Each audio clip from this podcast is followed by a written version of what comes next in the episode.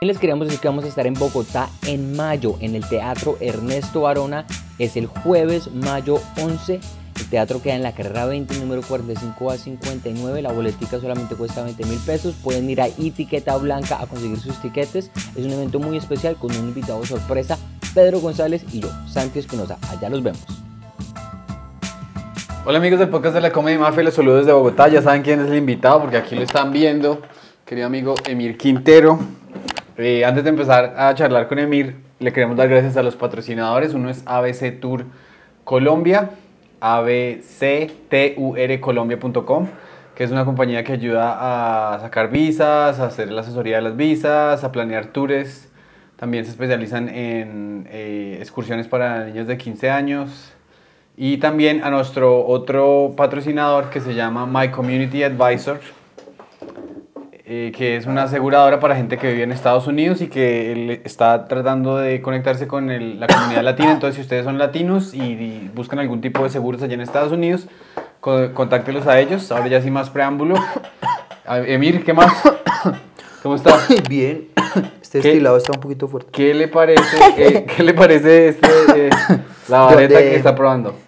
¿Dónde compró esto, Pedrito? Eso yo lo compré allá en, en la vuelta de la esquina de mi apartamento. Porque es que ahora ¿En Estados Unidos? En, Nueva York, en Nueva York ya la, la marihuana es legal. Pero hay, hay muchos lugares, o sea, en Estados Unidos hay muchas cepas que llaman. Pues yo no soy así muy conocedor, pero sí, o sea, digamos, si usted llama a su dealer, pues el dealer va a tener como unas 10, 12 variedades.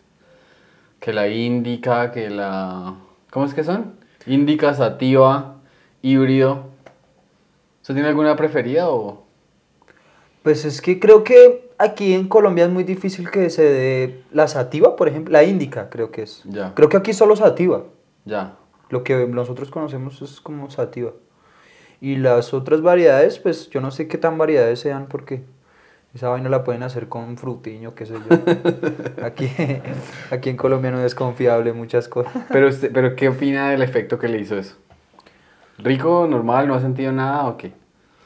Pues es que yo tampoco soy una persona que me ponga como a estudiar la sensación. Yo digo, pues, me siento trabajo ya, estoy Mm, bien. o sea, ya, sí, ya, ya. Si estoy trabajo, estoy bien. Pero hay personas, yo, yo no entiendo esa, cómo las personas diferencian como esas sensaciones que, porque, porque hay personas que dicen, no, esta, es- esta tenía como más sativa, no, esta, esta es como un orange. porque-". Y yo digo, no, pues esto era vareta, güey. Y, y si me, me echaron algo ahí, yo no sé. Si me echaron algo en esa vareta, yo no sé. ¿Cuánto tiempo, eh, cuántos años ya usted fumando vareta? Yo empecé a fumar a los 16 años, cuando salí del colegio. En el colegio nunca la probé, pero me hubiera gustado tomar una clase así, trabajo. Aunque yo creo que me hubieran pillado. Pues pone uno más atención, diría yo, ¿no? no, pero yo creo que se notan los ojos rojos, porque la, es de las primeras, las primeras veces son las más fuertes. Yo me acuerdo que la primera vez que yo fumé, yo creo que por eso también me volví adicto. Porque ¿Usted se considera adicto? a la marihuana, sí, Sí. claro. ¿Sí? ¿Cuál es su...? Yo, por ejemplo, sí lo hago de manera muy cuidadosa. Eh, entonces yo consumo, digamos, por, al final del día me voy a ir a dormir y me echo un ploncito. Y lo único que me incomoda de saber que, que fumo marihuana es que, por ejemplo, me gusta mucho el dulce. Ahí tengo brownies, turrones, brevas. Entonces en la casa sí yo me... O sea, me puedo Pues es que lo suyo, por eso. lo suyo es una adicción No es una adicción. Es una adicción pasiva, porque puede que no, no lo haga de la forma en que lo, lo hacen muchos, Ajá. pero igual también consume. Es como, Sí, es claro. como un alcohólico pasivo. O sea, obviamente los, los daños y las consecuencias de una persona que fume siete porros al día no van a ser los mismos que una persona que se coma un dulcecito a la semana. Pero que los dos necesitan de la marihuana para sentirse bien en algún momento, es una realidad. Claro, y bueno, ¿cu- ¿cuál es su rutina? O sea, digo, usted levanta a las... a- a- desde después que se levanta, ¿cuándo se echa el primer plon? Yo creo que apenas me levanto. ¿Sí? Sí. Lo que, Lo que eh, pasa es que desde que yo conocí la comedia, mi vida se volvió muy aburrida, ¿sí me entiendes? ¿En serio? Porque yo siento que no hay nada que se compare a la sensación de estar en un escenario. No hay nada que me haga sentir igual de vivo que estar en un escenario haciendo comedia. Entonces todo el resto de cosas que haga terminan siendo es cosas que tengo que hacer para estar bien. Pero no son cosas que que disfrute a tal nivel. Pero también soy consciente de que tengo que sí o sí desarrollar una rutina en la que haga ejercicio, lea un poco. Pero estoy en ese proceso también. ¿Y hace cuánto descubrió la comedia? Yo descubrí la comedia, pues es que yo toda la vida, yo toda la vida he sido comediante, no, no propiamente porque me, me pare en un escenario a hacer reír, sino porque toda la vida a mí me ha gustado hacer reír a la gente, desde que yo era niño a mí me ha gustado hacer reír a la gente. Y de hecho yo soy comediante es porque la gente me dijo que hiciera comedia.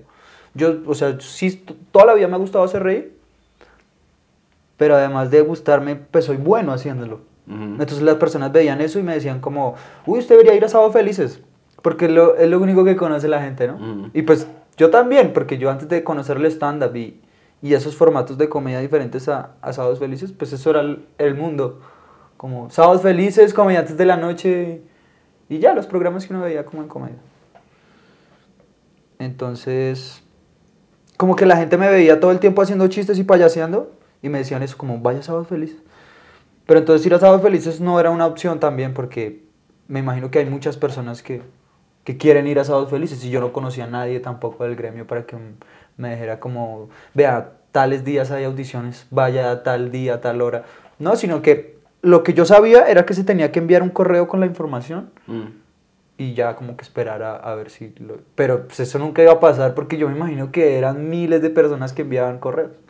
Entonces yo como que una vez lo intenté y dije, nah, nah, eso es... ¿Para qué? O sea, ¿para qué? Pero entonces me lo siguieron diciendo y como que la vida misma le va mostrando a usted, le va poniendo muestras de... de- y usted es el que toma la decisión. Sí. Y ya cuando llegó el momento y conocí la persona que como que me mostró el mundo y luego comencé a conocer el stand-up, ya pues las cosas se fueron dando y, y es lo mejor que me ha pasado en la vida porque pues es mi esencia, ¿no? Es como conectarse con su esencia. Yo escuchaba en un libro o leía en un libro de Walter Rizzo que, se, llama, que se llama El Camino de los Sabios. Ya. Y en ese libro, el man hace como un recuento de toda la filosofía antigua, cómo puede ser aplicada al- al- a esta época contemporánea. Y hay muchas cosas que los filósofos se planteaban en esa época que hoy en día, usted, la gente de hoy en día se las sigue planteando. Y ellos encontraron respuestas a, a esas cosas. Y el man decía que, uno de esos filósofos decía que cuando usted se conecta con su esencia, su ser se repotencializa y se reafirma. Porque usted ya no tiene que hacer como esfuerzos para sobrevivir y para sentirse bien, sino que ya usted se siente pleno. Es que yo, yo estaba hablando, por ejemplo, con un amigo que Dios y mi amigo me dice, pues a mí me va muy bien y yo tengo un cargo muy bonito y un carro muy bonito, pero yo trabajo en finanzas y me toca revisar documentos de Excel así todos los días hasta que se me quieren caer los ojos. Y entonces el, el man dice, yo quiero algo nuevo que me ayude a sentirme como más conectado a quien soy. Entonces es muy cierto lo que dice usted, que uno ya no se siente como un bicho raro o como se siente que no tiene propósito, porque porque uno dice, pues soy yo. O sea, usted alguna vez se ha preguntado por qué esos... Usted, usted no se tiene que hacer la pregunta por qué soy comediante porque sabe que usted, usted lo sabe. O, o usted, usted ha llegado al punto de decir, yo soy comediante porque necesito expresarme. O porque necesito reírme. O por, o por qué. No. Nunca se ha preguntado eso. O sea, sí me lo he preguntado, pero yo no soy comediante por eso. Yo, la conclusión a la que siempre llego es que yo soy comediante porque yo nací para hacer reír a la gente. O sea, yo muchas veces ni siquiera quiero ser chistoso. Quiero decirles algo serio. Y no puedo porque, porque soy chistoso.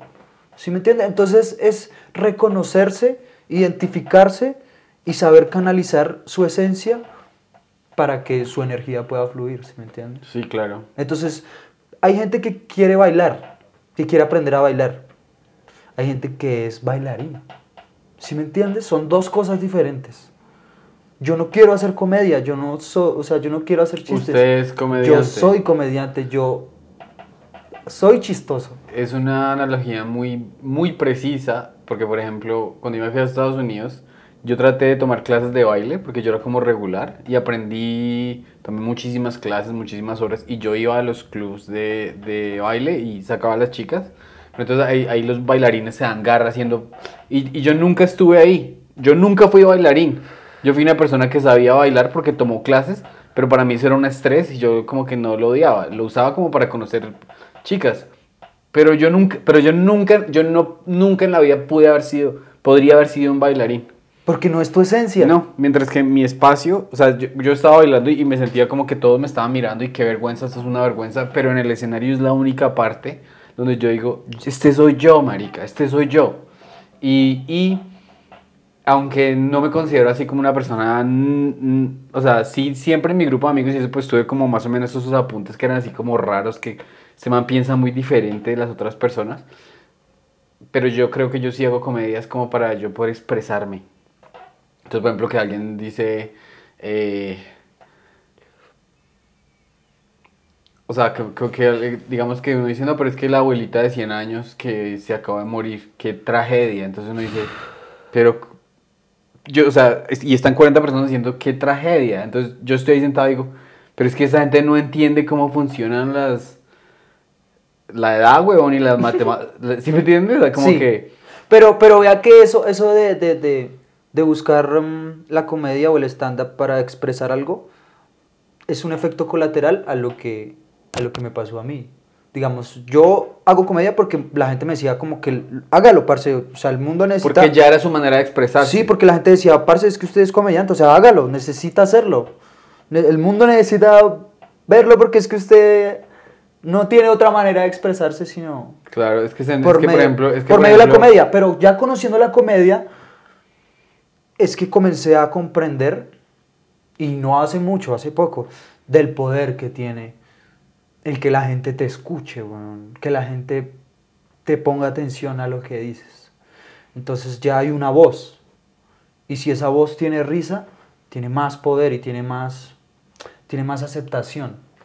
Porque la gente no lo ve de una manera hostil, ni de una manera como, sino que lo ve como, me está transmitiendo un pensamiento, pero me está haciendo reír. Y eso es magia pura, Sí, es magia sí, pura. sí. Y, y también lo que, pues lo que su merced dice, expresar lo que uno piensa a través de la risa es, es lo más, pues lo más liberador yo creo que se puede sentir. Liberador es, un- es una cosa importante porque, por ejemplo, eh, para dar un ejemplo, que mi esposa y yo, o sea, mi esposa eh, estaba tratando de quedar embarazada, entonces ella tuvo eh, unos abortos espontáneos que sucedieron, ¿sí me entiende? Pero ella se vino a enterar eh, muchos meses después que gente de la familia de ella había pasado por lo mismo, pero por vergüenza o por trauma se guardaron eso y entonces le tocó a ella sufrirlo antes de escucharlo.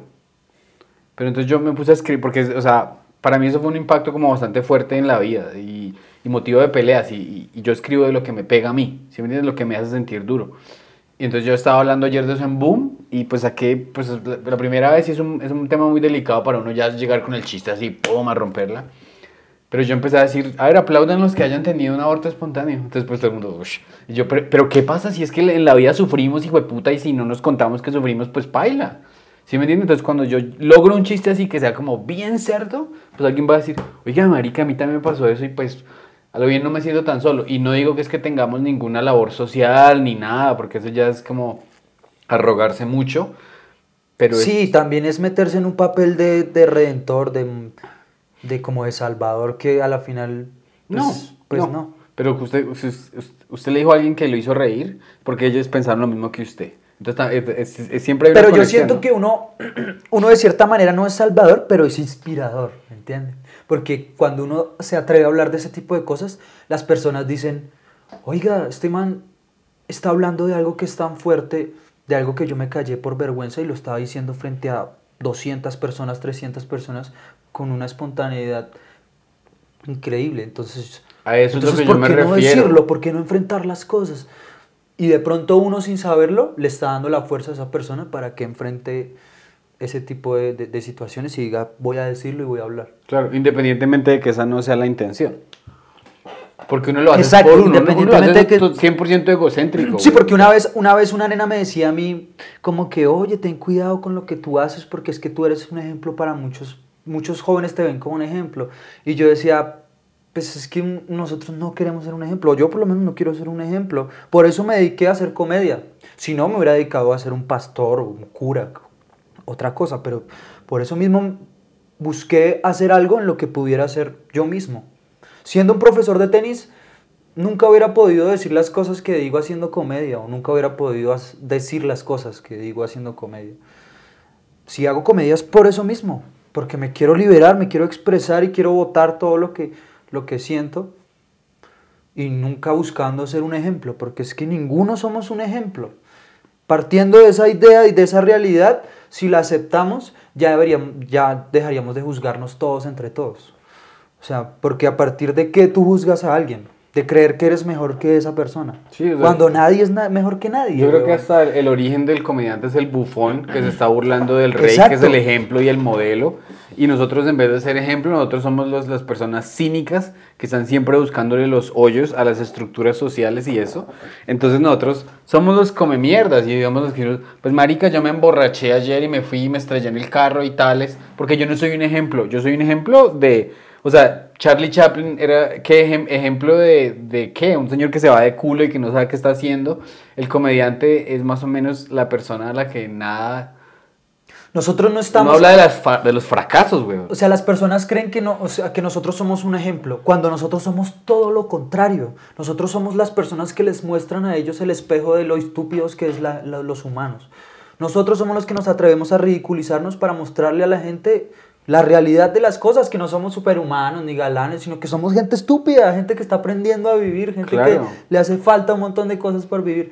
¿Usted cómo va a juzgar a un man, cómo van a juzgar a, un man que hace humor negro por encima de una persona que comete de verdad el acto? Eh, eso es lo que... Eso es, lo que... Eso es una vaina que no tiene ningún sentido.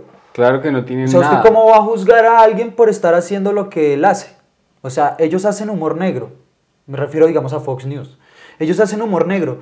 Usted no puede decir, ah, ir y decirle a una empleada de servicio, oiga, no barra eso. O sea, no sea, o sea, la gente como es, pues ella se dedica a hacer eso. si a usted no le gusta que ella barra ahí, pues váyase para otro lado, pero es que ella está haciendo su trabajo, ella está barriendo. Claro, y por ejemplo, hablando de, porque ayer alguien me mostró eh, lo de eh, los chistes que hicieron, que no, que, que, esta noticia vamos a guardarla, metámoslos en una, metámosla en una maleta sobre la DJ, ¿sí o qué?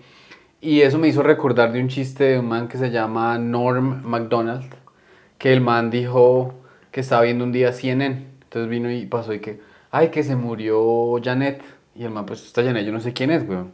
Pero CNN le da vuelta a esa noticia, que es una noticia de la cual están sacando plata, huevón, y le están poniendo morbo todo el día. Entonces el man dice, ya el quinto día yo, fue puta, pero está la mejor amiga de Janet ¿qué pasó con Janet? Entonces, el man, el man, el, man ya está eh, como que indirectamente, el man está hablando de que, de lo morbosas que son las noticias, ¿no? Entonces el man después se pone a decir, pues obviamente yo nunca sería un asesino en serie, ¿no? Pero si yo me volviera a volver un asesino en serie, eso es mucho trabajo, güey, porque me toca averiguar, bueno, ¿dónde va Janet? Janet le gusta comer sándwich de pavo con jamón, entonces ella juega básquetbol, la voy a esperar afuera de, de, del, del, del gimnasio y voy a tener así un sándwich y le digo, ¿quieres un sándwich? Aquí tengo Coca-Cola en la Toda una estrategia. Entonces el man narra toda la estrategia y al final dice, está hablando de que allá en Estados Unidos las entierran en algo que se llama, que la, es como una, una, una fosa, pero una fosa como es difícil hacer huecos profundos, es una fosa, una fosa pandita, pues una fosa que no es. Sí.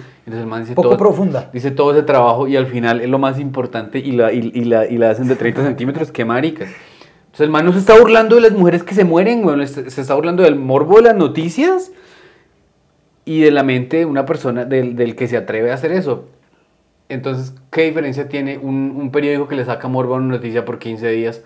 O, dos muchachos que mencionan un tema que de pronto que, que, que, que hace que la, la vaina siga en la conciencia pública. Y además no lo hacen por eso, lo hacen porque les da risa, güey. Porque es que también, también, o sea... El, no, y analice, analice esto, Pedro.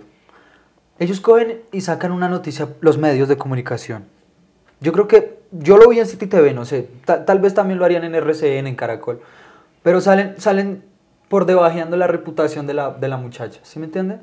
Yendo al bar donde trabajaba y poniendo a hablar a una persona, que es don, don César, y don César dice, uy, pero, pero ella, yo la conocí a ella, fue cuando ella vino aquí y ella era menor de edad, entonces ella tocó sacarla porque tenía una cédula falsa. O sea, ponen a hablar a un señor que, está haciendo quedar a una víctima por el suelo, ¿sí me entiende? La reputación de la nena. Y ellos mismos son los que dieron a conocer de que la nena, de cierta manera, le estaba era sacando dinero al, al gringo, ¿sí?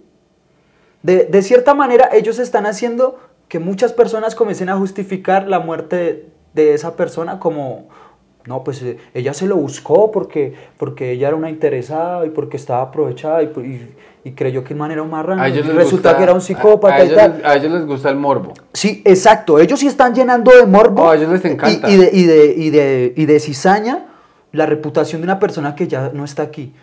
Ahora, estos manes, marica, estos manes están haciendo chistes. Estos manes en ningún momento, en ningún momento dijeron, oiga, esa DJ sí era bandida, ¿no? Oiga, y esa DJ como que tenía tantos mozos y como que era así y era así y como que tan y tan, ¿sí? Nunca, huevón, nunca yo... Están haciendo chistes. ¿Sabe dónde Lo no- que hace un comediante. ¿Sabe dónde no se hacen chistes? Entonces, ¿quién En hace las más dictaduras, daño? huevón. Entonces, En- ¿quién hace más daño, Pedrito? ¿El que hace un chiste de humor negro o el que mete cizaña sin, sin, una, sin una sola risa? Pues los que, meten cizaña, weón. Y, y donde no se hace chistes por allá en las dictaduras. Vaya que le chiste usted de la revolución. O sea, vaya, va- por ejemplo, ahorita yo tengo un amigo que vive por allá. ¿Cómo se dice este país? En- en- hay- ¿Usted reconoce Malasia? Es que es un, un cosa muy chiquito que en, en inglés se dice Malaysia, pero en español pues yo nunca lo he visto. Eso es como un país, ¿cierto? Cuando un país chiquito en, en Asia que es de, de musulmanes y a usted allá los están arrestando por hablar, huevón. Entonces man dice, hola, soy gay. ¡Pum! O, o ni siquiera ser gay. Hola, tengo un chiste de gays. Tengo un chiste de... de, de A como los comediantes los están... Marica, cerraron club y han arrestado a par de comediantes. Entonces, es- e- eso es lo que está mal, porque cuando, cuando a las personas no se les deja hablar, ahí es cuando se, se, se muestra que la sociedad está tratando como de guardarse esos secretos, weón. Y, Cuando una sociedad comienza a denunciar un comediante, es porque no está aceptando una realidad. Es así de sencillo. Se ponen bravos con el huevón que hace chistes. Es porque la verdad duele. La verdad duele, Pedrito. Y si a mí alguien llega y me dice la verdad, pues me va a doler, bueno, porque hay cosas que me duelen. Mis complejos, mis traumas. Y eso es, y eso es lo, que, lo que pasa con nosotros. Nosotros metemos el dedo en la herida. Y por eso incomodamos. Pero también somos los que le abrimos los ojos de cierta manera a, la- a las personas, a la sociedad. Y bueno, y por ejemplo, la gente que se ríe. La gente que se ríe esos chistes, ¿usted por qué cree que se ríe? Porque hay un teatro lleno de gente que se ríe, ¿sí o qué? Cuando echan el chiste de amorate hay un teatro lleno de gente que se ríe. Esa gente se ríe porque pues, la risa alivia, huevón. La risa alivia el... el- Es que en parte, en parte nuestro trabajo es, es hacer más ameno el mundo. Por eso hacemos reír a la gente. Y esos chistes son con esa intención, de alivianar un poco lo crudo que es la realidad. Sí. Pero no es que nosotros no sepamos lo que es el dolor. O sea, la gente cómo puede asumir que nosotros no sepamos lo que es el dolor. Cuando somos seres humanos como cualquier otra persona. Yo tengo muchos chistes sobre el hambre, sobre venezolanos. Yo sé lo que es el hambre. Yo he sufrido el hambre. Es que si no, uno no escribiría de eso. Porque no le importaría, no se le pasaría por la mente. Exacto, entonces la gente tiene que entender que nosotros no estamos hablando desde la burla, sino desde, desde la propia realidad y desde, y desde, bueno, puede ser la burla, sí, pero nunca es con esa intención de, como de dañar, ¿sí me entiendes? Sí, claro. Sino es con la intención de, de llamar la atención, de hacer reír, de, de Ah, entretener, sí. es lo que hacemos, Sí. A mí- entretener. A mí me hace que... ¿Cuál es el diario más sensacionalista de aquí de Bogotá? El que O sea, hubo. El que hubo. Allá en Nueva York hay uno- un equivalente que se llama el New York Post. Entonces es una vaina y entonces siempre, cada cada que muere una mujer, un comediante que se llama John Mulaney hizo un chiste sobre esto. Entonces, cada que muere, dice el man, cada vez que yo abro ese periódico y hay, y hay un feminicidio, dice Ángel, Ángel asesinada, Ángel, Ángel. Entonces el man dice, y yo a veces me pongo a buscar la foto y veo la foto y digo, deberían poner cuerpo encontrado. Porque la vida no es ningún ángel. Pero el man no se está burlando, o sea, el man, el man no se está burlando de nada, el man está diciendo, hay que ser un poquito menos morbosos, weón. Y, y esas noticias son de tres páginas de, de cuántas puñaladas le dieron y la sangre y tales. Y el man simplemente está diciendo, seamos más objetivos cuando hablemos. Y ya.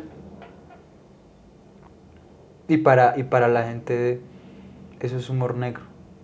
Y eso es... Y yo creo que no, ni siquiera el humor debería catalogarse por colores. El humor es humor y ya. De cualquier manera. Claro.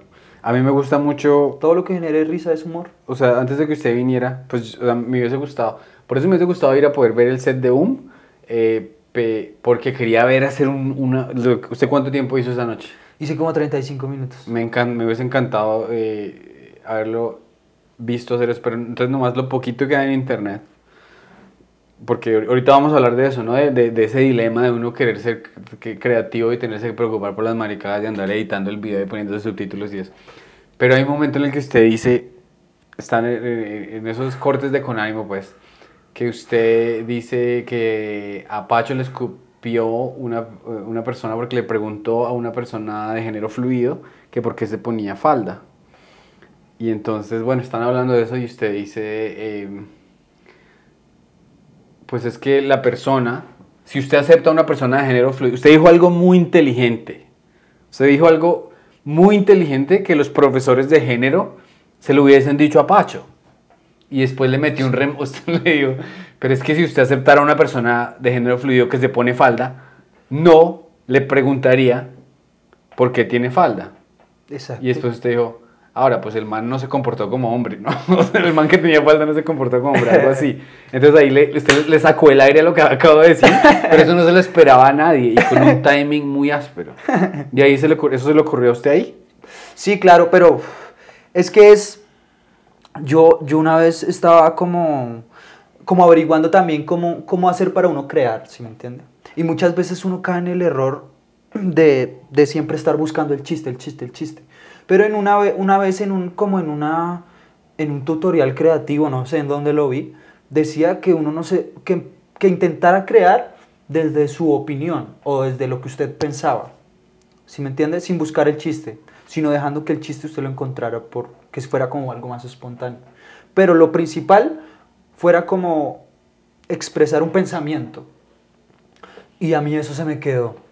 Entonces yo dije, hombre, sí, voy a tratar de ser objetivo la próxima vez y no tratar de ser chistoso.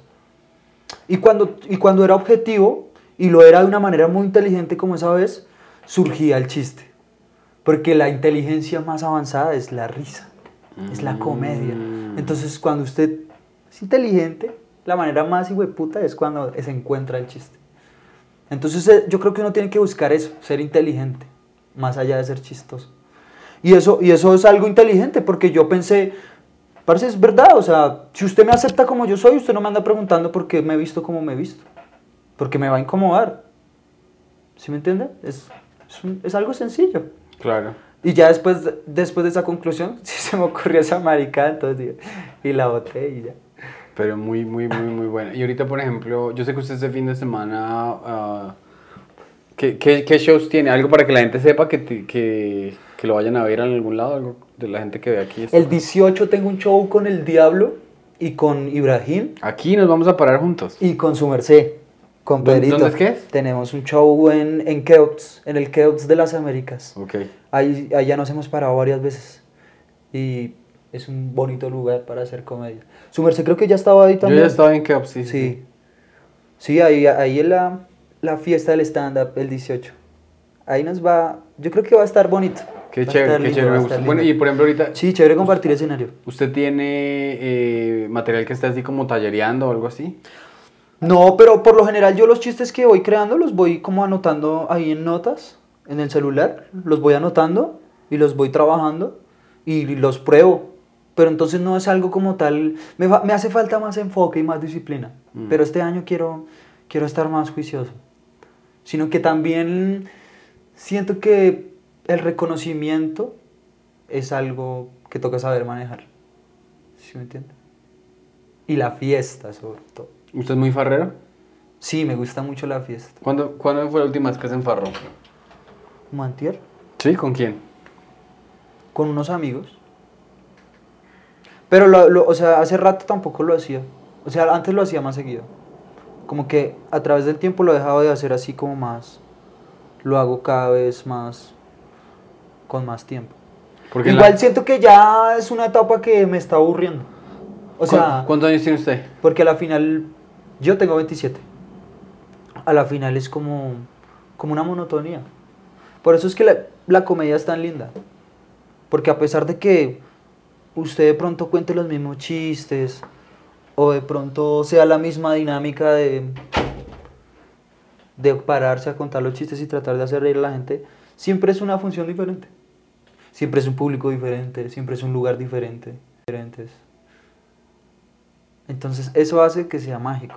Eso tiene detalles muy, muy, muy, muy, muy pequeños y, y, cuando usted entra en ese espacio, usted está así como un jugador de fútbol poniendo atención. O sea, usted a veces ni siquiera... Por eso es bueno a veces, digamos, repasar los sets y eso porque usted está en un nivel de adrenalina tan duro que usted no tiene ni idea. A veces usted se baja Sí, y, usted está como y chimba de línea y usted, ¿cuál? La nueva. Y usted como que a veces... O sea, hay unas que sí se le quedan grabadas ahí de una porque el aplauso y la adrenalina le cementan esa línea ahí, pero hay veces que hay mucha cosa que no... Que uno no se acuerda. Claro. Por ejemplo, ¿usted grabó el show de qué días o no? No, no, la verdad es que estoy, estoy como tratando de, de ahorrar para, para que sea una buena producción. O sea, con una buena calidad. Ah, ¿y está planeando sacar un especial o algo así? Sí, sacar como un canal de YouTube. Quiero sacar un canal y comenzar a subir rutinitas por ahí de seis minuticos. Sí, eso es una muy buena idea. Porque, por ejemplo, nomás yo me puse a- ahorita antes de que usted llegara, busqué a Emir Quintero en TikTok y una persona de X subió una cosa que tiene un millón de vistas suyas. Sí, ni siquiera es... Y ni siquiera es suya. Es Entonces, por mi ejemplo, red, se no. puede hacer así. Es una cosa muy simple la que hacen en todo el mundo. Y, por ejemplo, eh, los comediantes de... Eso explotó mucho allá en Estados Unidos cuando la gente cabaretea. ¿Qué usted de qué trabaja? Tales, pum, pum, pum, pum. Pero mire que a mí, o sea, Si eso no le gusta, no importa. yo respeto, sí, yo respeto mucho la gente que lo hace porque me parece que es una habilidad muy buena. Bien hecho está bien. Sí, Porque o sea, la hay- gente que lo hace bien, hay me otra gente parece que lo es- hace muy hay otra gente que lo hace muy Hay un, hay un argentino que se llama Nico, Nico Di, Di Crazy, no sé, Di No, no, Tracy. no, no bueno, lo algo así. Y él, él improvisa muy bien. O la, Nanutria también. una nutria sí ajá. Él también es muy bueno improvisando. No, la gente que lo hace, o sea, es de admirar. Pero yo, yo digo que yo soy un comediante más de escritura, o sea, un comediante más de, de estructurar. eso es lo que más le interesa a usted Y siento que soy mejor haciéndolo. O sea, siento claro. que si usted me da un tema y una línea, yo la trabajo y puedo hacer un muy buen chiste. ¿Sí me entiende? Pero si usted me pone a improvisar, de pronto la logro, pero, pero no lo voy a hacer tan bien como, como si me da el tiempo de cuadrarlo. Porque para mí los chistes a la final terminan siendo como un cuadro. Entonces usted tiene la idea y es como la, la maqueta. Y usted ahí lo va pintando y a medida de que lo va parando, usted le va dando color, le va dando forma. Y a lo último usted no se da cuenta y tiene hasta una rutinita de cinco minutos bien construida, bien bonita, llena de remates. sí eso es yo por ejemplo cuando yo trabajo más que todo en Nueva York no entonces yo hago sets como de 10 minutos 15 minutos 10 minutos pero cuando me toca irme a, a- a hacer headliner por allá a otra ciudad entonces ahí sí me pongo a hacer la tarea yo y hago una lista yo tengo chistes tan cortos Sí, siempre, siempre uno siente la presión lo hace, Mm, porque yo, por ejemplo, siempre que tengo shows así como, pues que uno dice son relativamente tranquis, uno no ni siquiera hace la setlist ni nada. claro porque uno, Pero- sabe, uno sabe que uno pilotea 15 minutos breves Pero yo me acuerdo que la vez que fui a Medellín, que me iba a parar con, con unos comediantes de allá, que son muy buenos, ¿cuáles? Harry y Guti, ok esos son comediantes de allá, son muy buenos comediantes. Entonces ahí sí me puse a hacer la setlist, lo que usted decía. Me puse a hacer la tarea de, bueno, voy a organizar los chistes. Y, y uno haciendo la setlist hace que el material sea grande también. Sino que uno no lo hace por pereza, bueno, yo por lo menos. Pero uno organizando así el material puede sacar un callback, puede sacar running. Y así va sacando, estructurando más y lo va, lo va pues, expandiendo más. Sí, claro, yo digamos cuando hago sets largos, porque yo, yo, yo he hecho chi- muchos chis- chistes suelto. Entonces, por ejemplo, usted, este set que hizo de 35 ¿qué días, usted tenía, es, eh, yo, yo, yo, antes hacía, digamos, 60 minutos, entonces 80 chistes, pero a a- le trataba de meter orden, pero eso era, un- y me vale huevo, porque a mí me, a mí, a mí no sí, me eso importa. siempre pasa A mí porque me se graba todo el orden y ya con los nervios y la adrenalina encima, eso se comienza a volver un sancocho. Digamos, usted tenía, eh, para ese set de 35, usted tenía una temática, pasó de familia a hablar de, de mi vida, a hablar de tales, o, o echando ahí, o lo echó chistes sueltos, pues. No, pues todos los chistes, todos los chistes son chistes que yo que yo ya he escrito y yo ya sé cómo es el timing, cómo son los, bueno, todo, cómo es la estructura, pero, pero están en desorden, ¿me entiendes? O sea, no están organizados. Si yo los organizo y trato de darles un hilo conductor, eso sale más material y queda mucho más bonito. Y es un show que si uno lo sabe organizar puede darle un ritmo de, pff, no sé, de, de una risa cada por ahí 8 segundos, no sé. Pero Pues, un ritmo bien, o sea, un sí, ritmo sí. bien brutal, así, bien estructurado. Un chiste bien estructurado con unos 4 o 5 remates. Eso es un chiste que pff, usted puede sacar, usted coge y pim, pim. Eso me lo explicaba Guti. Mm, Me decía el, el- el tema de los, del timing, que funcionaba como una barrita la risa. Entonces, el primer remate lleva la risa arriba. Entonces, us- usted deja que la, que la risa baje, pero no totalmente. Cosa que usted con el chiste no pise la risa, sino, pero tampoco deja que muera. Entonces, ahí manda el sobre remate cuando la gente ya está. Y otra vez vuelve a subir la risa. Y si usted mantiene esa, esa, ese ritmo, unas dos, tres veces, saca un aplauso. Sí, sí, sí, sí, sí. ¿Se acuerda del gringo que vino acá que se llama Jim Gaffigan? Jim- Un mono, uno mono. Gigante. Me ¿Sí, imagino, grande? Me imagino que es alto, sí, sí, sí. Más, más como gordito. Sí, que Si parece a se- Gabriel, pero más grande. Sí. Si usted se pilla los especiales de ese man en, en Amazon, los tiene, los tiene en Netflix, los tiene en Amazon Prime algo así, ese man echa un chistecito ahí de, de 20 segundos y le mete 7. En inglés se dice el punchline y tag, tag, tag, tag, tag, tag, es como el voto, el, el, el, el adornito del sobre remate. Epa. 7 sobre remates. Pa, pa, pa, pa. Y alguien que es fácil, eh, alguien que uno se identifica fácil observar es Ibra. O sea, Ibra a veces ni siquiera es chiste más sobre remate, sino los intermedios entre, entre chistes. Pa, pa, pa, pa. Señora. Y es así. tu, tu, tu. Y eso es una cosa que uno, o sea, digamos yo cuando tenía dos años de hacer comedia, estaba tan enfocado en nomás que se me lograra el chiste, que apenas me llegaba un chiste, yo decía, chimba, papi. Y me movía para el siguiente chiste. Porque los nervios ni siquiera me dejaban pensar en sobre remates en el escenario ni nada. Y el día que yo entendí qué significa el hacer eso de, de risas por... ¿Quiere agüita o algo más? o No, no, no, no, no, yo estoy bien. Eh, No, es que ese es el, el error de que cometen muchos, muchos comediantes y es... O bueno, por lo menos los que están empezando, ¿no? Los profesionales ya sabrán eso, pero... Que es como crear un chiste y encontrar un chiste y creer que el chiste se quedó ahí. Y no comenzar a, a- lo que yo le digo, a, a darle más color, a darle adornos, que es lo que estábamos hablando que hace el man. O sea, siete re- sobre remates así. Eso es, eso es construir un, un paisaje a través de un puntico. Y no quedarse con el puntico, sino coger ese punto y... ¡fuf! Y todos los chistes usted les hace eso y cuando usted menos piensa, tiene media hora más o tiene 20 minutos más de material. claro. Y construidos a base de sobre remates. O sea, Exacto. ni siquiera son premisas, sino chiste sobre chiste sobre chiste sobre chiste. Sí, yo, o sea, y yo no entendí eso así visualmente hasta que... Porque yo no me... Yo no- hay este comediante Dave Attell, no sé si usted lo referencia. Gabriel, Gabriel le. Gabriel, Gabriel es muy fan de él. Yo lo Ajá. conozco por él, por Gabriel. Ujú.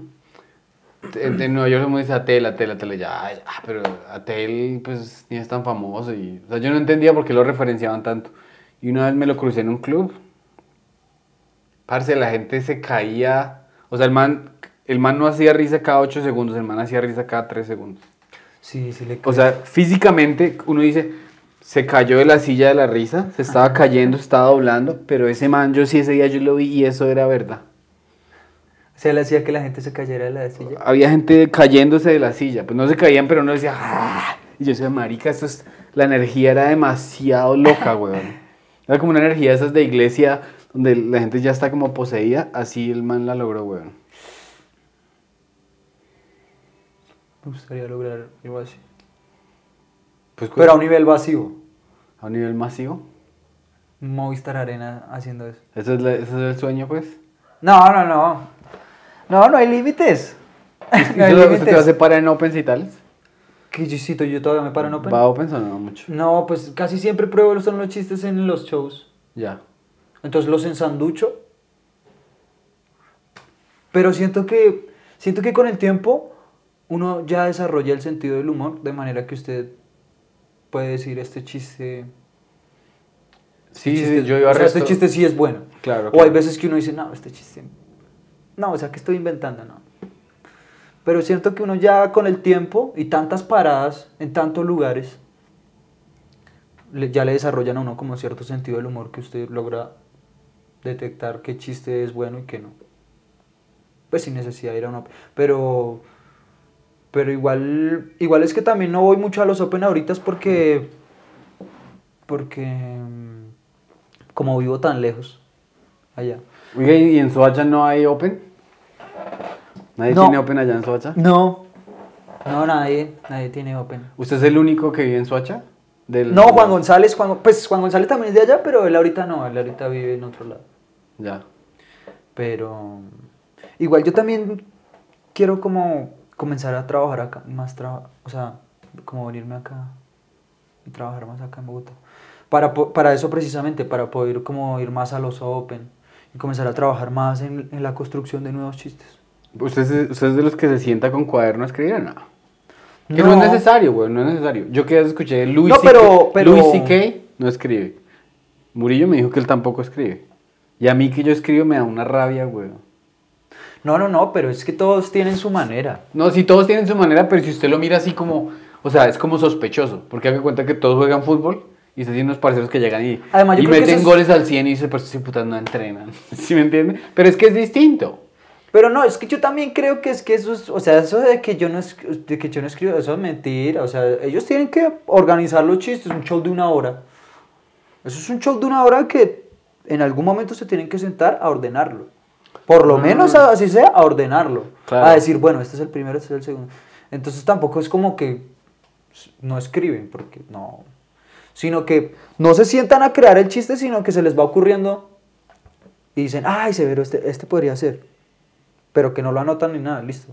Pero cuando ya ven que ya han construido un show, yo creo que sí se sientan a organizarlo, tan, y ahí. No, sí, organizarlo, pero yo no, o sea, yo esos cuadernos los tengo llenos de ideas. Entonces, por ejemplo, mi manera de escribir es como, así como en notas. Yo escribo en notas una idea y también pues ahí me la voy grabando. Sin boletear el chiste, mire sus notas y cuénteme una idea que a usted le haya salido. Que, que, que usted tenga ahí como en, en, en, en- Que la idea está ahí. No, pues tengo una idea, pero la otra vez la probé y funcionó más o menos. ¿Sí? Sí. Es un chiste de que tengo una vecina que es como indígena, Ajá. pero es una indígena muy linda. O sea, es la indígena más bonita que yo he visto. Y yo, entonces dije, ¿cómo se conquista una indígena? Y me puse a buscar cómo conquistar una indígena en Google. Y aparecían unos bailes todos exóticos, marica. Y yo dije, no, lo que sea por mi indígena. Entonces al otro día salió a botar la basura a las 8 de la mañana. la- O sea, vive re cerquita. Sí, es vecina. Sí. Y salió a botar la basura a las 8 de la mañana. Y yo salí y comencé a hacerle un baile. Oh, oh, oh, oh, oh, alrededor. Oh, oh, oh. Y la nena me dice, ¿qué es lo que te pasa, mamá huevo? No, es que yo soy de Barquisimeto. y ahí, por ahí la llevo. güey. Ya, ya, o sea, ya. como que confundí la indígena con una vez. Pero pues lo estaba contando ahí. Es que hay muchas cosas que... O sea, como que en, en el escenario lo conecto con otras cosas de venezolanos y... Lo que pasa es que esa premisa es muy chévere y el, el punto del comediante es cuando el comediante, digamos, yo a veces voy a... Yo siempre me... Pero lo voy a quemar el chiste. No, no, no, no, no. Porque No. lo estoy probando apenas. No, pues fresco que eso no, o sea... No, esto no lo va a ver, no va a ver 300 mil personas, ¿sí me entiendes? Y, em, una vez yo fui a ver un comediante porque yo decía, ¿será que yo me tengo que meter a clases de karate y a- e ir a, a festivales de música como para que uno vivir obsesivamente, para que el chiste le venga? Pero a, veces el comediante que es duro, duro, duro, se encuentra el chiste en la casa, güey. O sea, digamos, llega la señora que... Yo tengo comediantes que un día yo estaba jugando PlayStation y llegó el hijo, de, digo mi empleada, llegó el hijo de la empleada y se puso a jugar. Y el chino todo mal agradecido pedía más y yo no sé qué. Entonces man, sin tener que irse a otro país a buscar el chiste, dijo, ¿qué está pasando en mi casa que es gracioso? Lo mismo que, lo mismo que está haciendo usted, ¿no? Como mirando ahí por la ventana y dijo, esta chica creo que no es de mi cultura, creo que no es de aquí. Entonces, ¿cómo me levantaría yo a una persona indígena? O sea, usted está haciendo la, la hipótesis tonta del comediante de que a ella hay que caerle re distinto. Y esa es una chimba. Esta premisa está una chimba, güey. Pero, eh, bueno, hablando de eso, ¿usted sí le va a caer o no? Es solo un chiste. Es solo un chiste. ¿Pero está re rica? Uy, es una mujer divina. ¿Sí? Sí, ¿Parece es que parece Mulan. Ah, no, como la... Uy, parece así como Amparo Grisales joven, pues. Por ahí, sí. No, no pero es que la, la leyenda del, mo- del... ¿Cómo se llama esa? La, la morenita esa de Disney. Esa mujer. Sí, sí, sí, sí. sí. ¿Mulan? Mulan. Yo no sé cómo es que se llama. Pocahontas. Sí, como una poca juntas. Yo, de hecho, una vez hice un show en, en, en Suacha y vi una chica como de esa apariencia. Pero no, es que uno no, les puede quitar, uno, uno no le puede quitar los ojos. Porque Es que es una belleza muy una- particular. Una belleza muy particular. Porque una mujer bonita, por lo general, la gente lo asocia como una mujer delgada, blanca, de ojos claros o voluptuosa. ¿Sí? Pero raras, rara vez uno ve una indígena como. "Uf, esa mujer. Sí, se ven como odiosas, ¿no? Como, Es que cuando uno ve la, cuando, sí, como diosas. Y es que cuando un- el- la comedia es de eso. ¿Qué vi hoy que fue raro? hmm, Por ejemplo, aquí abajo hay una señora que es la encargada de la, pues la, la portera, pues.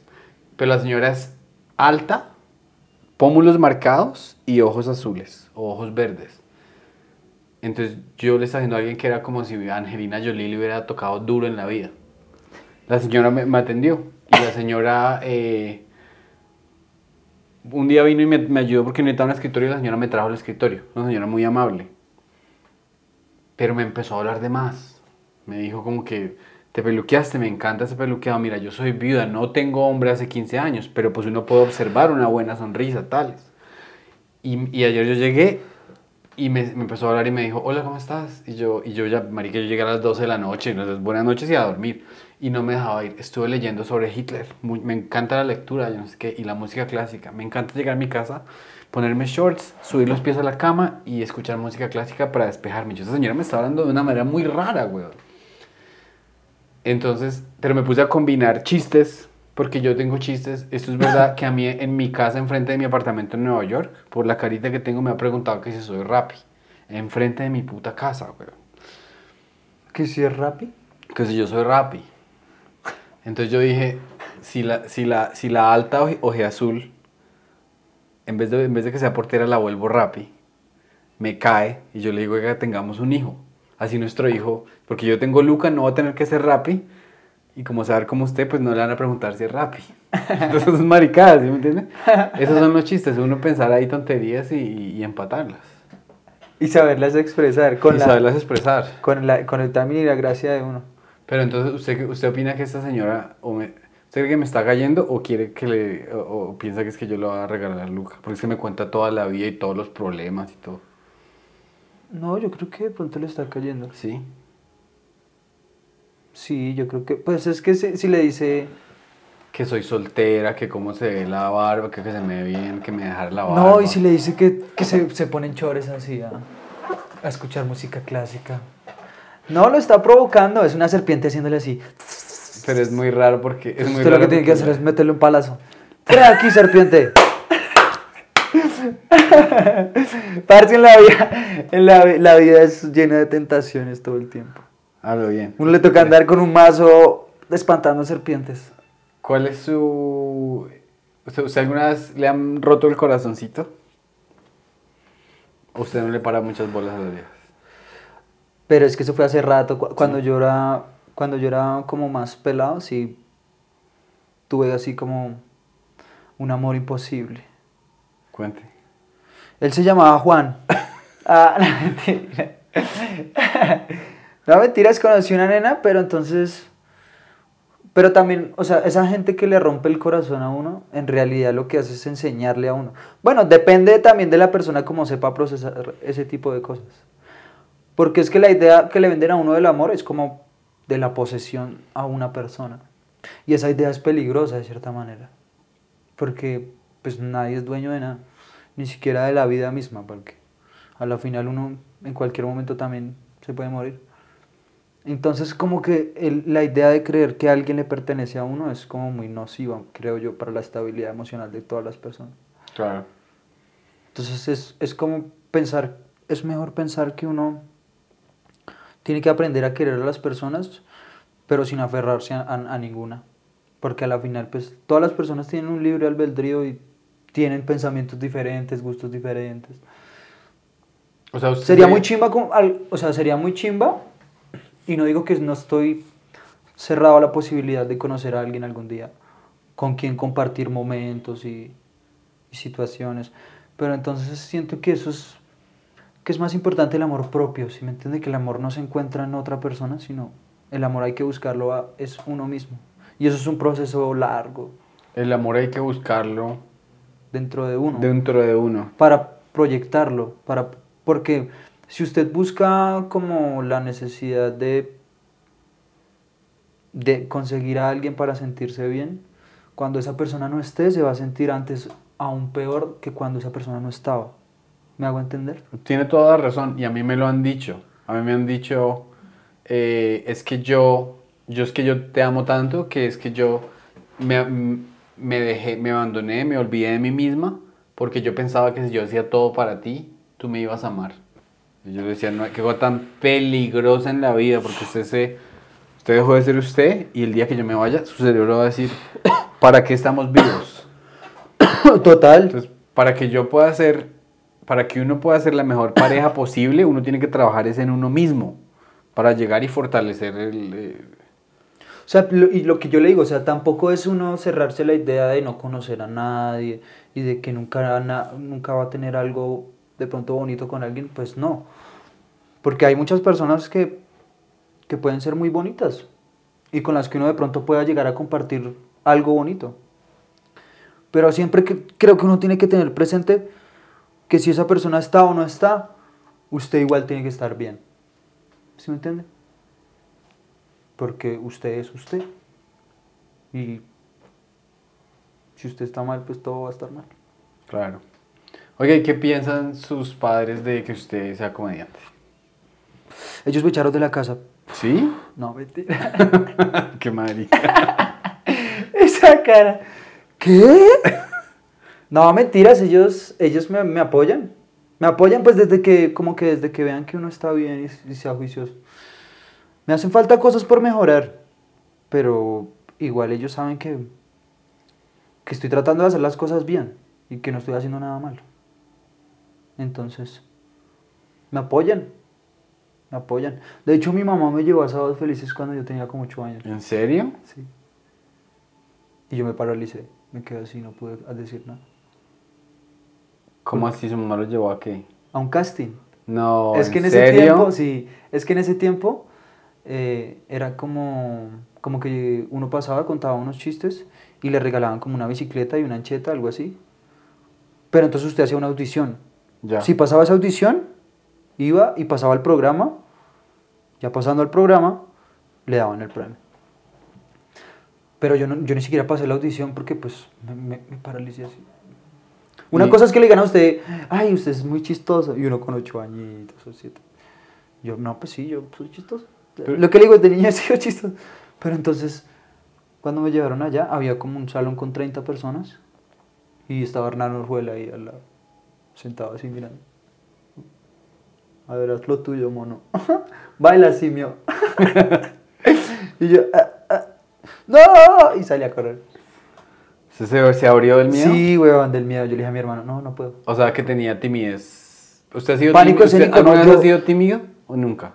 Sí, de hecho, de hecho la gente, toda la gente piensa que los comediantes son, son personas muy... como muy- Extrovertidas y... Pues muchas veces sí son, o sea, sí, extrovertidos, pero, pero a la vez no es muy tímido, ¿no? Hay Yo muchas soy cosas. tímido. A mí me encanta la comedia porque es, eso, eso es un guion Es una- escrito, controlado. Exacto. Es como que... A mí sea, también me gusta eso. Como yo, yo por ejemplo, miro las batallas de rap y yo digo, esta gente, No. ¿cómo hace, No, marica? yo me meo. Sí.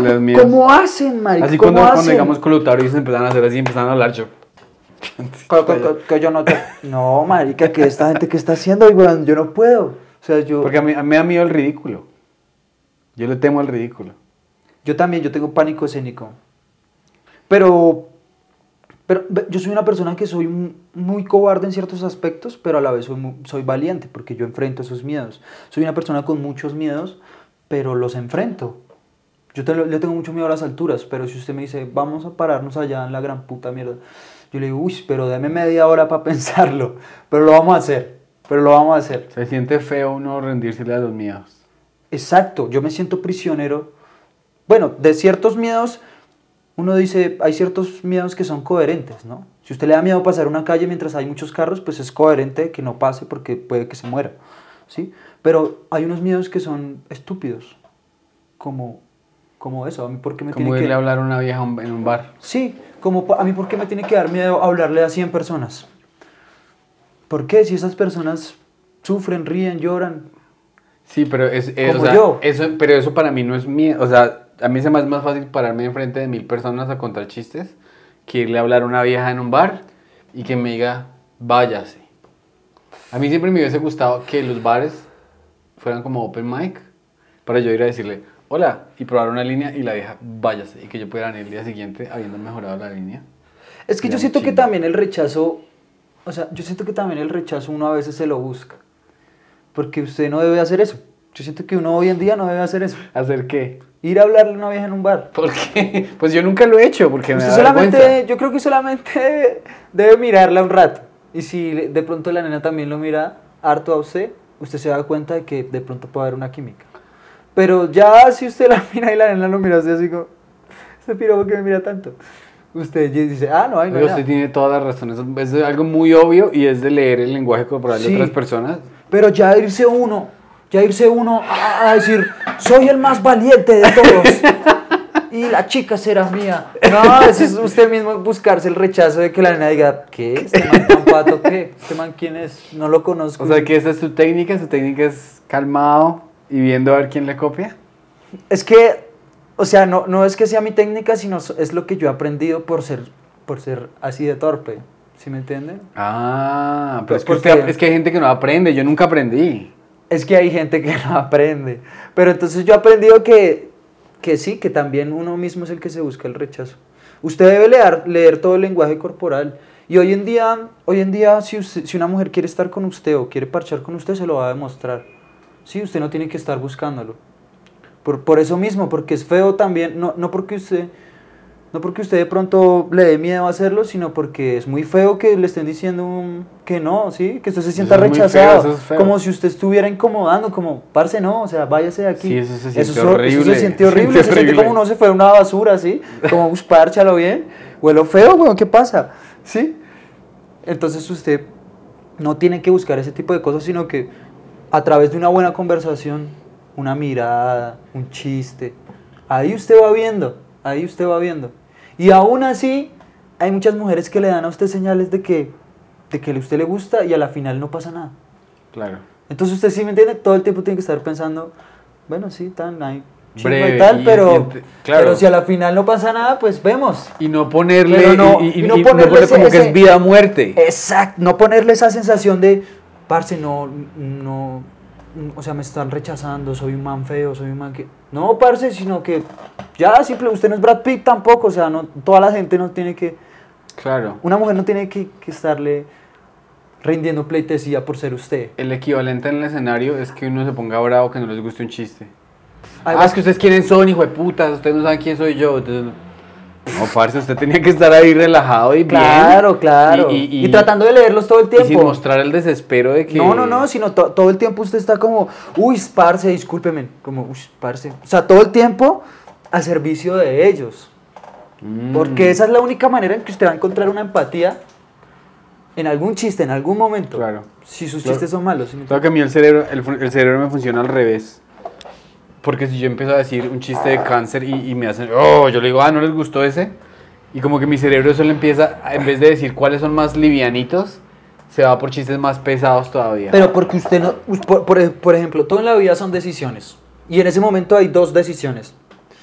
O cambias la manera y buscas una más suave para adaptarte al público, o te vas para la mierda, weón, y te enfrentas a ellos, y, pero a la final sabes que eso no trae nada bueno, weón. Yo creo que- Sí, es como esa gente que se para con la policía y, vea mi agente, yo sé de leyes. y a la final terminan llevándosele el carro, weón. ¿Sí me entiende? O sea, ¿usted para qué se le enfrenta a un policía? Sí, sí, claro. un policía no, no se le enfrenta Claro. a un- ni a un policía, ni a un profesor, ni, ni a su mamá. Sí, son personas que uno les lleva la idea. Y esa es la única manera en que va a salir bien librado. Llevándole la idea. Bueno, sí, señor. No, sí, mi agente. No, sí, usted tiene toda la razón. No, sí, que lo que... Pero discúlpeme, mi agente. Sí, claro, usted O sea- tiene toda la Pero, sea, parce, usted creer que tiene la razón por encima de un man, que ahí no está nada. Es que creer que uno tiene la razón ya es, el- ya es un error cras- craso, weón. Sí. Usted se pone a... Un man le tumba una botella, usted se pone a... Un borracho le tumba una botella, usted se pone a hablarle de por qué usted tiene la razón. Pues ahorrese el día... Váyase a los puños de una vez y se va a poner a tratar de convencer a la persona No. que usted tiene, dos razón. opciones. Ah, Lo que le digo, tiene dos opciones.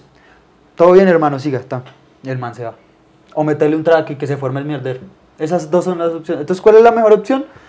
Todo bien, siga. O sea, que la vida sigue. Sí, botó una botella, pero no me hizo nada, absolutamente nada. Entonces, ¿por qué voy a poner mi integridad en riesgo por una estupidez? Claro. Y eso lo hace muchísima gente aquí en Colombia, marica. Como que tan en el Transmilenio. Porque la gente vive también llena de estrés, de rabia, de, de Y uno está listo a explotar. Y está, están La, listos la persona que explota no son está bombas de explotando con tiempo. usted. Son bombas de está tiempo. explotando por... Sí, sí, sí. Por eso hay mucha gente que, que, que de la nada usted llega y no, tal, le hace, usted le hace un chiste y Que me toca. que va, hijo de puta. Su achuno de mierda. Y uno, "Ush, marica, uy, todo bien.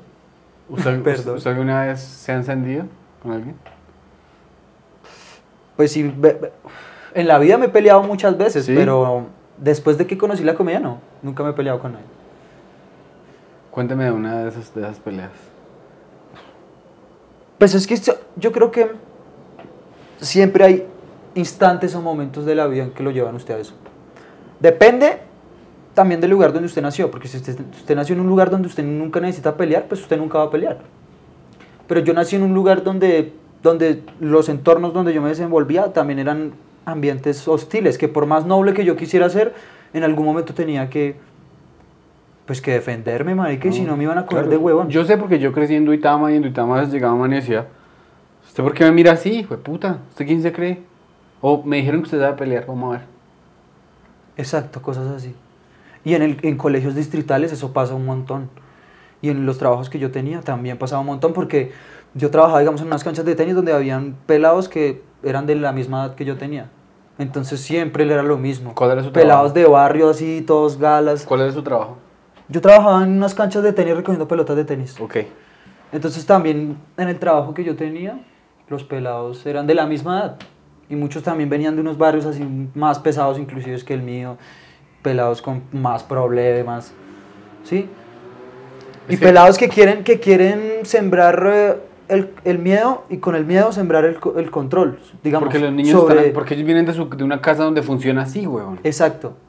Pero entonces muchas veces uno pues le tocó defenderse al punto de, de agarrarse a los puños.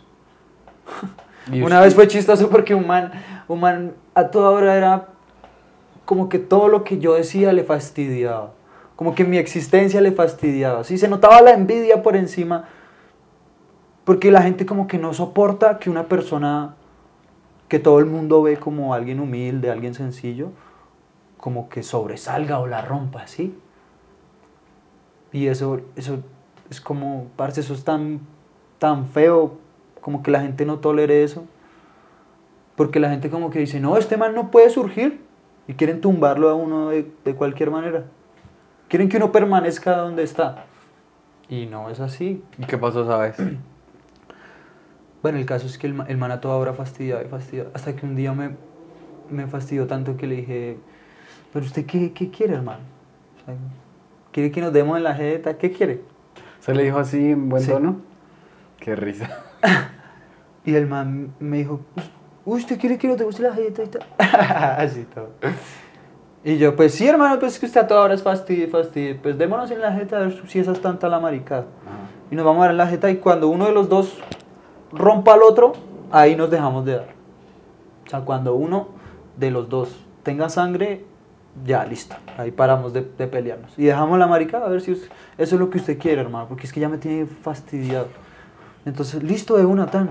Y listo verlo tan. Y la salida, así, con los otros parceros, así, mero, mero como ¿En si fuera el colegio? colegio, como si- no, eso fue el del trabajo. eso fue Ah, el ya, trabajo. ya. O sea, esa fue la última pelea que yo tuve en toda mi vida, porque Ya. yo desde, ese- desde esa vez nunca más peleé.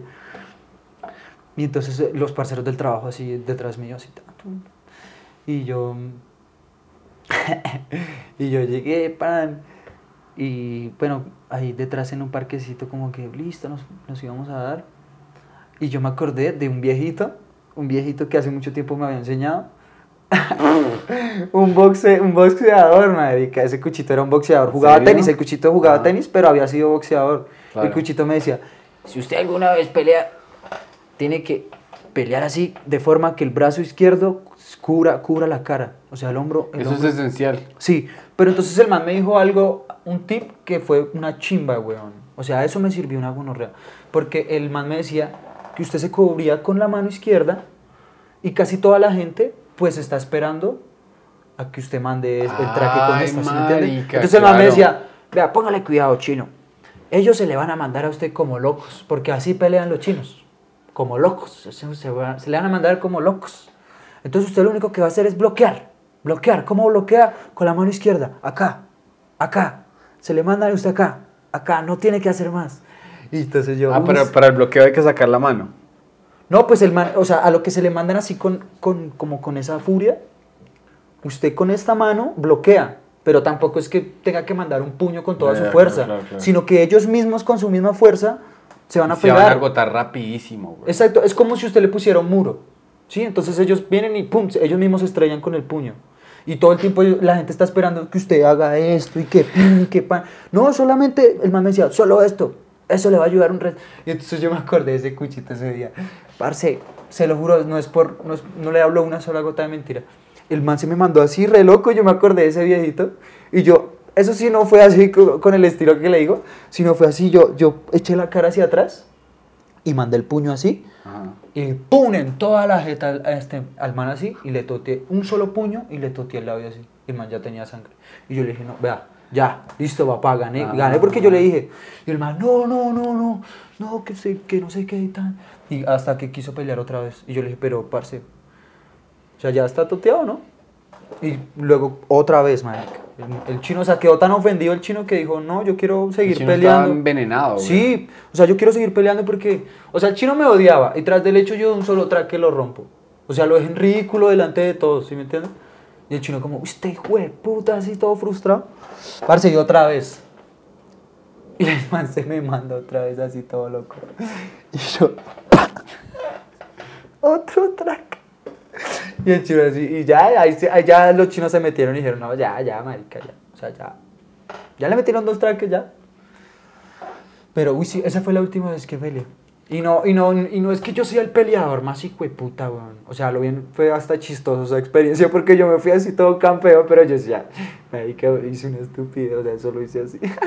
o sea, no soy, no, no es que sea Tyson tampoco. El consejo que le dio el man es muy bueno porque de las del poco recuerdo que yo tengo de la última vez que peleé también como a los 17 años es que se manda uno a lo bestia y después de 45 segundos no tiene usted los No brazos tiene- los tiene así Claro, claro, Porque porque, es que usted toda la energía la está desfogando. concentrado en manera- vez, en vez de hacer como tum tum tum tum o, o está- Yo creo que la lo que- es como mucha adrenalina o algo así pero su cuerpo ya está Es mucha adrenalina, es mucha adrenalina. Por eso es que a los boxeadores lo que más le enseñan es a trabajar su estado físico, a que duren cualquier cantidad de tiempo y a guardar esa energía, ¿no? A también hacerlo con técnica. Sí, algo que- o sea, hay un pequeño parecido entre, la, entre el, el stand-up y el boxeo. Por ejemplo, yo ahorita he estado tomando clases de boxeo últimamente, pero así solo de, de forma, de cómo hacerlo. Y uno se da cuenta que mandar un 1, 2, 3, ese es a velocidad normal, o, o- o cubrirse, o, o echarse para atrás y todo eso. Son como mil pasos que usted ve a un boxeador y usted dice, ah, qué chimba, usted nomás coge y ¡pum! Y ya usted gana. Pero hay 75 pasos. Y la gente con el stand-up dice, Marica, deme un micrófono, que yo me paro y yo la rompo. Ah, y no saben todo lo que hay detrás, toda la ciencia Marica, que hay detrás de es ese arte. difícil, güey. No, hay unos entrenamientos. Mi papá, mi papá dice que una de las cosas más bonitas es o sea, uno de los entrenamientos deportivos más bonitos es los del boxeo. Y yo también pienso lo mismo. Solamente que el hecho ya de, de darse traques, de darse puños, y no lo haría yo. No, pero, no me gusta. Pero, parce, el entrenamiento de un boxeador, eso es algo, pff, me parece muy chimba. Por ejemplo, hay una, hay una película donde le ponen como una, una cuerdita a, a la, ¿cómo se llama? Al ring. Ajá. Y el man tiene que hacer así. O sea, todo el tiempo está avanzando sobre la línea así. Pero entonces, mientras va avanzando así, los pies le van haciendo así. Entonces va, va avanzando así con los pies y va, va haciendo... O sea, eso hace que el cuerpo todo el tiempo esté de una manera muy activa, alerta. Además son... Es un nivel de coordinación increíble. O sea, la gente que lo hace de manera profesional se nota, se le notan los pies, cómo se para, cómo esquiva, cómo se mueve. Sí, son gente de verdad que son un arma letal. O sea, Claro. usted, yo creo que usted pelea con una persona de esas y en cinco segundos lo desmaya. Tres puños, tres puños y... Así me parece muy, muy chimba. Yo lo haría, pero... Yo lo entrenaría, pero nunca... Nunca pelearía así de manera oficial en un ring, no. Pero sí me gusta mucho esa manera de saltar lazo y...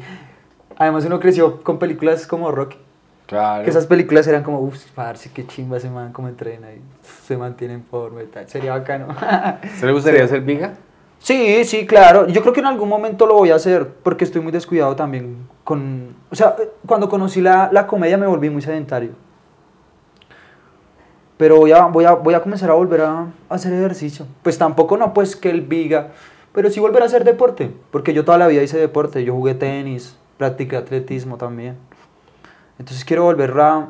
Además que el cuerpo también se comienza a enfermar si uno lo deja mucho tiempo quieto. Es como una máquina, como todo. Sí, Uno claro. tiene que estarse marica. moviendo. Claro. Eh, bueno, y ahora el, el- ese, ese pánico ante el casting, ¿ya lo perdió?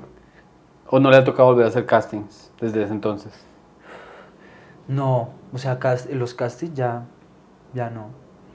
Pero quién, que- o sea, va a llegar un día en que lo vea alguien y diga, bueno, este man va a ver si para hacer una película, vamos a ver si el man quiero que lea para tal rol. Pero es que yo ya, yo ya no quiero, o sea, yo ya no quiero... Ganarse una cheta. Exacto, yo ya no quiero eso. No, en serio, no le ya entendí la comedia de una manera Usted solo quiere stand-up y stand-up y ya. Yo quiero hacer stand-up de manera profesional e independiente. Su- eh, bajo sus propios términos. ¿Por qué no el día de mañana tener una productora de comedia y yo mismo producir mis... Así, y tal cual como lo, lo hace Gabriel, como lo hace... Como lo, lo hacen los, los, que, los que pienso yo, hay que aprenderles muchas cosas.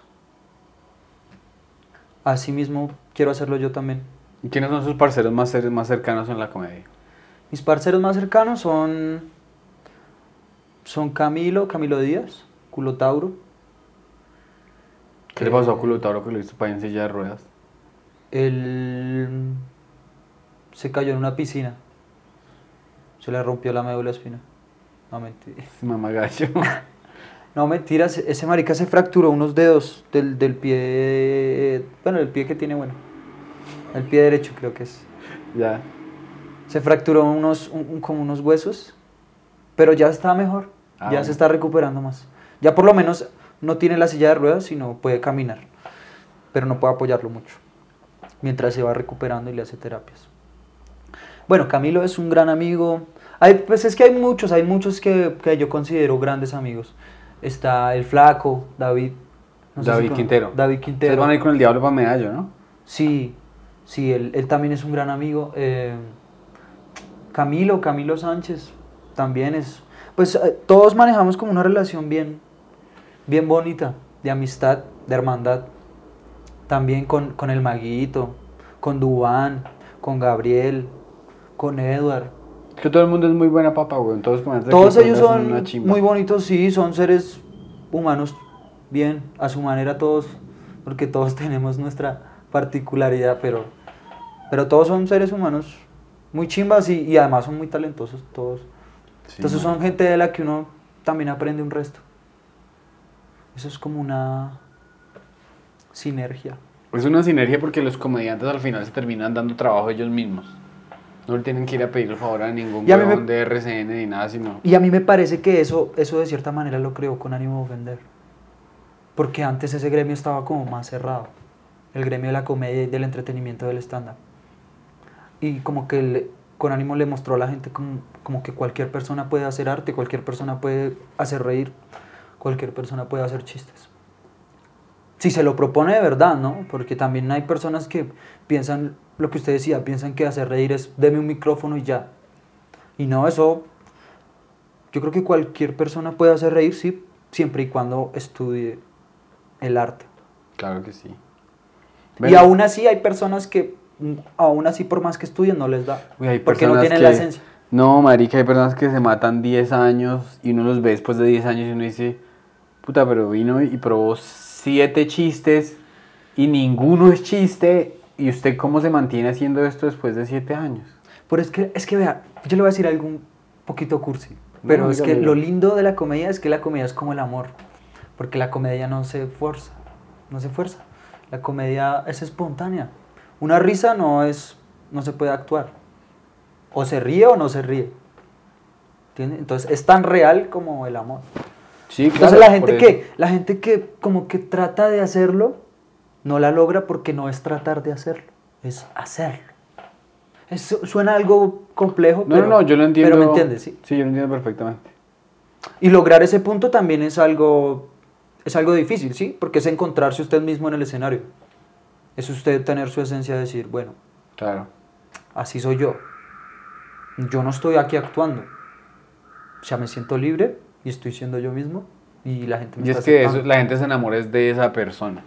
Y además que la, la, la verdad es muy fácil de ver en las personas. Una persona que, que de pronto le meta una mentira a alguien es porque es un mentiroso, un profesional. Sí, Pero la, la verdad, uno casi siempre se da cuenta de cuando una persona le está diciendo mentiras. Sí, cl- Y más cuando es un comediante que está hablando frente a muchas personas. Uno se da cuenta y uno dice, este man no es así, este man me está diciendo mentiras por, por hacer el chiste, por aparentar. Y también está el man que está diciendo, les voy a contar una chimbada que obviamente se van a dar cuenta que es una chimbada, pero es chistosa. Y está la persona que dice precisamente eso. O sea, esto es una maricada, pero yo sé que el man me está hablando desde su pensamiento y Desde su desde, pensamiento porque está y desde su gallo. experiencia propia porque sí le pasó. O sea, sí le creo que le haya pasado porque sí le puede haber pasado. O sea, una cucha tan se le insinuó, sí le puede pasar. Pero si usted llega y me dice, parce, compré un helicóptero, weón. Entonces toda la gente va a decir, "Este marica, ¿qué le pasa? Le voy a dar un ejemplo, a ver si a usted se le ocurre un ejemplo de alguien que usted le haya visto y le haya leído que es una marica, que es un farsante. Cuando yo empecé a hacer stand-up, iba para un open mic con un pelado.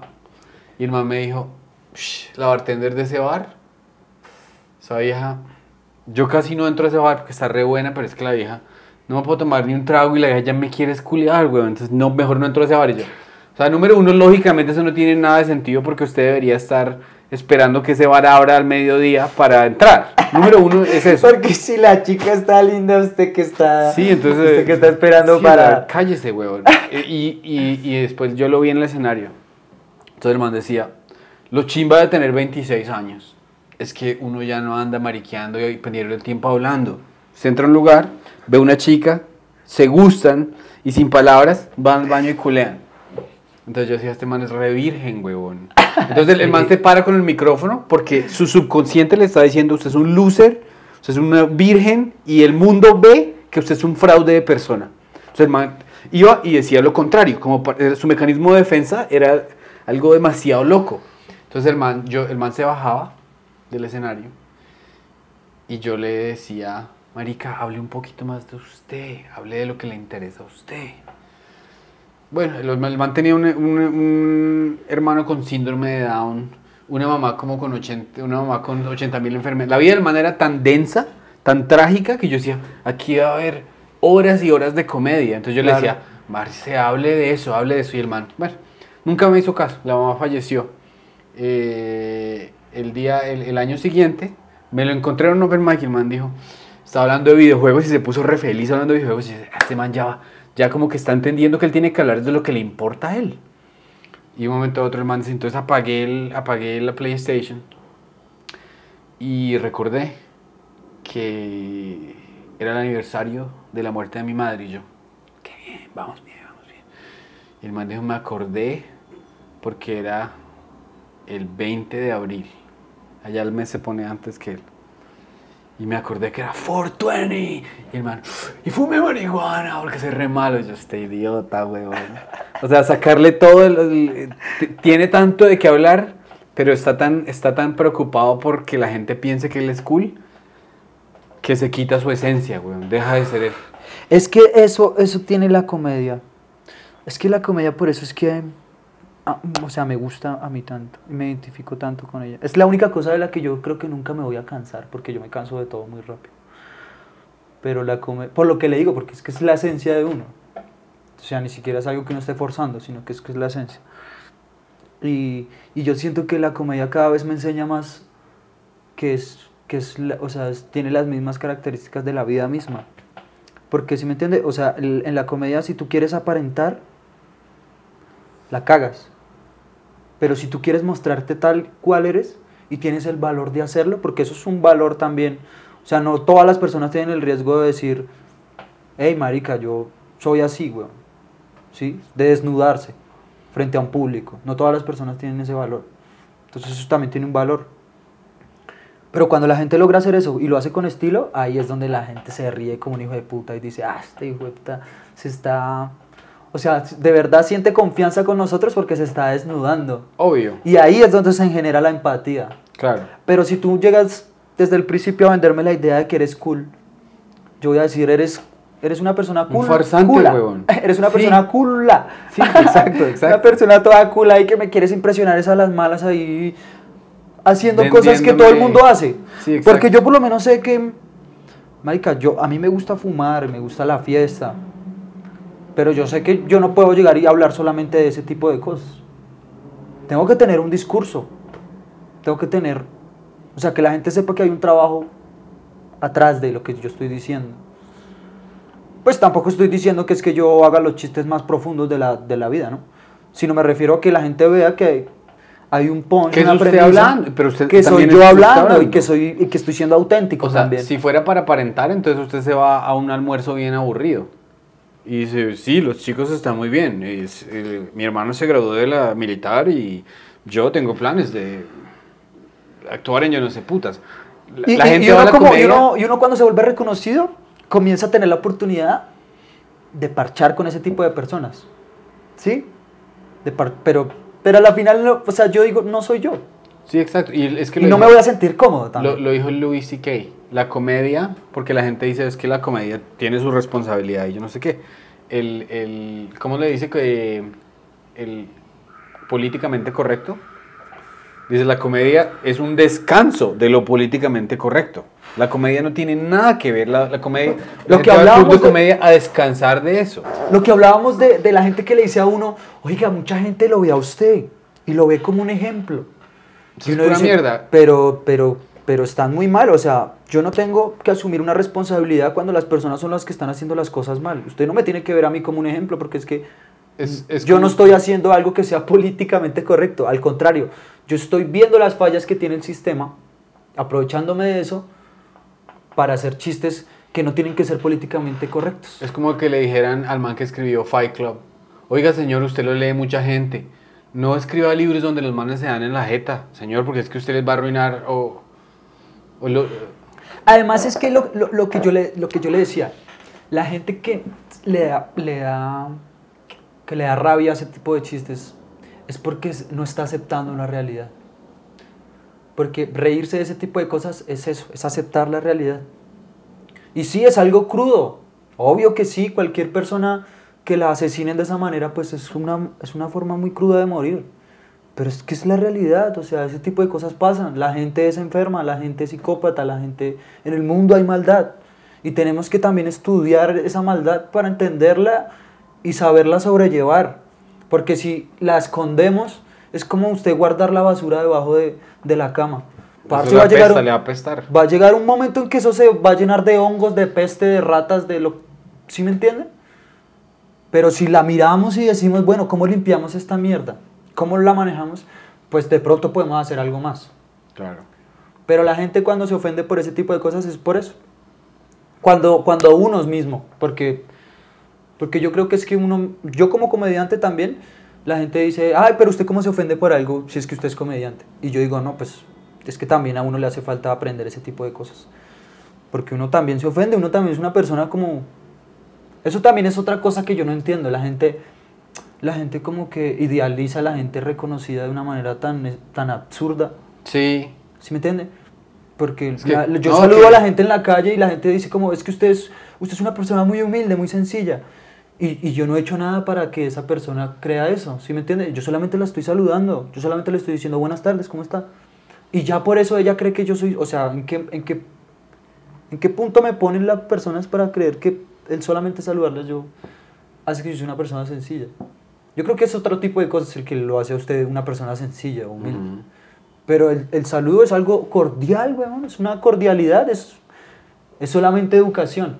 Sí. Y mucha gente idealiza a la gente famosa de una manera tan absurda. Y también están listos a, a, a a quemarlos, weón. Cuando, cuando se lee el primer papayazo de que ponerlos en la hoguera. Sí, exacto. Eso ya, por eso, por eso yo creo que toda la fama y todo el reconocimiento tiene que estar respaldado por un talento y por un trabajo. Entonces, cuando a una persona no le gusta una película, por ejemplo, Quentin Tarantino tiene, no sé, muchas películas. Hay gente que le gusta Django.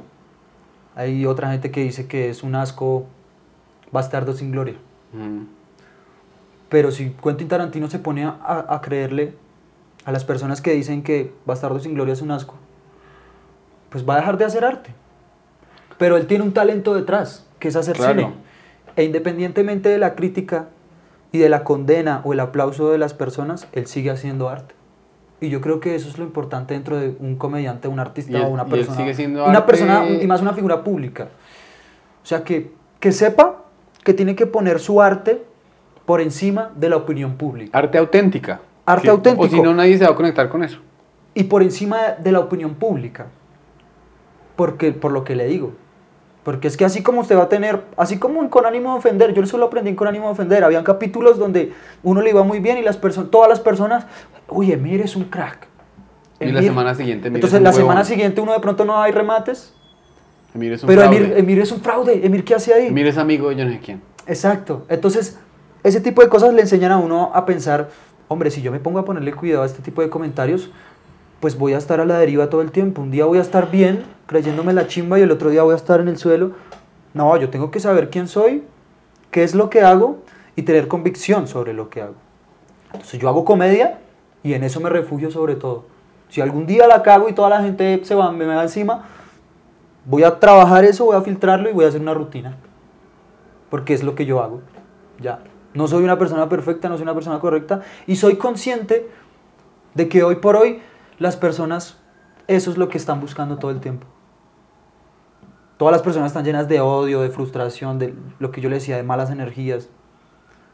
Y ellos no tienen otra manera. Nosotros como artistas tenemos por lo menos la comedia para mostrar y filtrar esas cosas y hacer catarsis. Pero las personas que todo el tiempo están en el trabajo ahí, esas personas no tienen tiempo de, de- ni siquiera pensar, ni desahogarse, ni decirle a, a otra persona como, parce, me siento mal, me siento frustrado, me siento triste. Entonces, ¿qué hacen? Están detrás de una pantalla y como saben que nadie, no tienen consecuencias, porque ellos pueden lanzar odio y, y- y herir sabiendo que no van a tener una consecuencia. Porque son miles de comentarios y usted no se va a poner comentario por comentario y no se va a poner a demandarlos. O sea, saben que no van a tener una consecuencia. Entonces, es la única... Ellos utilizan eso como un bote de basura. ¿Sí? Entonces ahí comienzan a botar toda la basura. Y ahí... Y no saben que, de cierta manera, eso... Si una persona y una figura pública no tiene la fortaleza mental para filtrar ese tipo de cosas, están matando a esa persona. Y esa Sí. persona... Y, y no, y, no, y no se están dando cuenta de la responsabilidad que tienen.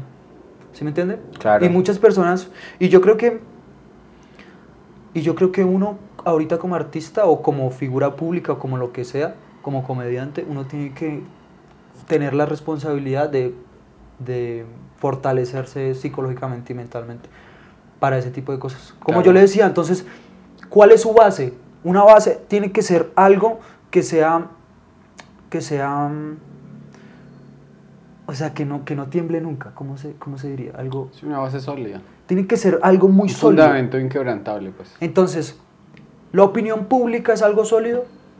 No, esa mierda varía todos los días, güey. Todos los días varía lo que O yo le decía. el- Un, día, un día te ponen en un pedestal y el otro Es día eres, eres lo peor. Ah, la opinión de, de solo una persona, pero, eh, o sea, esta semana están hablando de la chica DJ que murió, pero hace tres semanas había otra persona, y hace tres semanas había otra persona. Entonces, eh, eh, eso va y viene, y al final lo único que queda... Entonces, si usted se pone a volverse esclavo de ese, de ese tipo de cosas, obviamente usted se debe a su público. Y usted tiene que hacer las cosas de la mejor manera para que a ellos les guste lo que usted hace. ¿Sí? Eso, eso es claro. Uno como persona, eso no, nunca tiene que pasar. Uno tiene que tener claro quién es y para dónde va. Y lo que yo le digo, si en algún momento la gente se le va a encontrar a uno, uno tiene que tener claro que, bueno, soy comediante. Por ejemplo, lo de Alejandra Escárate. Sea culpable o no sea culpable, esa nena, lo que tuvo que haber hecho es una rutina de stand-up, la hijo de puta. Es su arma. En vez de salir a dar esos... En vez de salir a dar discursos y tratar de excusarse, parce, su arma es la comedia. Haga una rutina de comedia y búrlese de esa mierda. Pero tratar de guardar las apariencias. Ahí es donde se cae todo. No, es que por ejemplo, eh, hablando de tratar de guardar las apariencias, hay algo que, sí- que es bastante... A las personas siempre les da pena, digamos, ver porno. Si su hermano llega a su cuarto y ¿qué estaba haciendo? Viéndome un porno, ¿no? Uno siempre tiene como esa vergüenza de ver porno. Por ejemplo, Sí. yo llego, yo- uno de los chistes que yo tengo, eh, yo empiezo, estoy hablando de otra cosa y esto yo no pensaría que ni decir chistoso, pero esta mañana digo, esta, esta mañana me vi un video de porno una chimba. Y una de la gente se ríe porque dicen, pero ¿quién dice esto en público? Entonces yo, con- yo continúo, con, continúo con el chiste, y es simplemente porque uno está diciendo, me tiré un peo. O sea, todas las cosas que uno no dice en un almuerzo familiar, las dice uno allá en el escenario. Exacto. Y ese es, es el, el momento en que nos enfrentamos con la realidad más incómoda o más cruda que se genera la risa. Es incómodo decir que en una, en una, o sea, en una cena familiar es muy incómodo decir, me voy a tirar un peo, tirarse un peo. O en una cita. Imagínese, O en una cita. Imagínese con una, una cita uno llegaría y dice, yo crecí comiendo gapanela todos los días. Pero uno, es una- uno, uno se lo guarda y termina en la cita mostrando una persona que no es uno, huevón. Pero es una realidad que todos nos tiramos pedos. ¿Sí me entiende? En citas, en la casa, en todo lado nos tiramos pedos. Es una realidad. O sea, no es algo que nos estamos inventando. Cuando yo digo, es que me tiro un peo, yo no estoy inventando nada. Y la gente se Es ríe una porque se está realidad. tratando de guardar la atención de que eso está mal, pero se ríe porque no puede aguantar. Y esa risa es una chimba. Cuando Esa- como los pedos, Y la gente, como como los los pedos.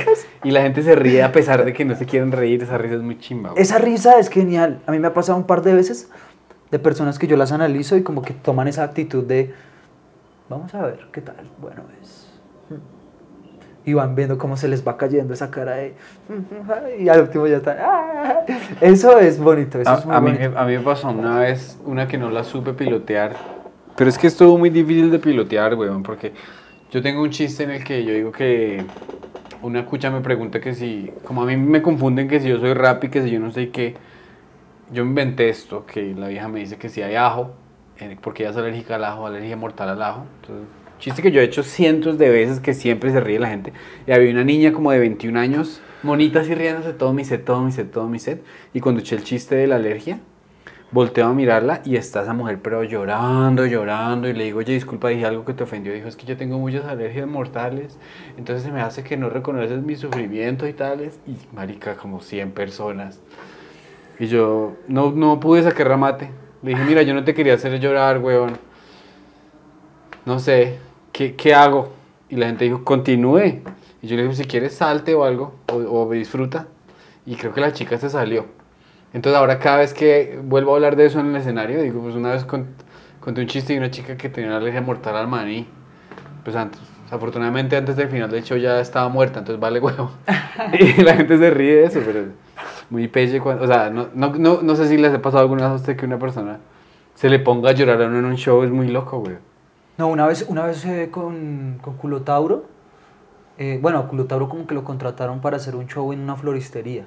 Entonces, entonces, Eh, ya suena, ya está gracioso ese setup nomás. y entonces, entonces me dijo, oiga, ¿me quiere abrir? Y yo le pago como 100 lucas. Y yo no, pues para las que sea, porque uno en ese tiempo estaba empezando. Y, y cualquier cosa que le brindaran a uno era como bendición, ¿no? Igual, ahorita es igual, pero pues ya digamos que uno se pone su valor, pero, pero en ese tiempo era como, ah, 70 lucas, bueno, vamos, 100 luquitas, bueno, vamos. Igual con culo siempre ha sido así como panas, entonces yo le copiaba para todo. Y nos pusieron a hacer un show en una floristería.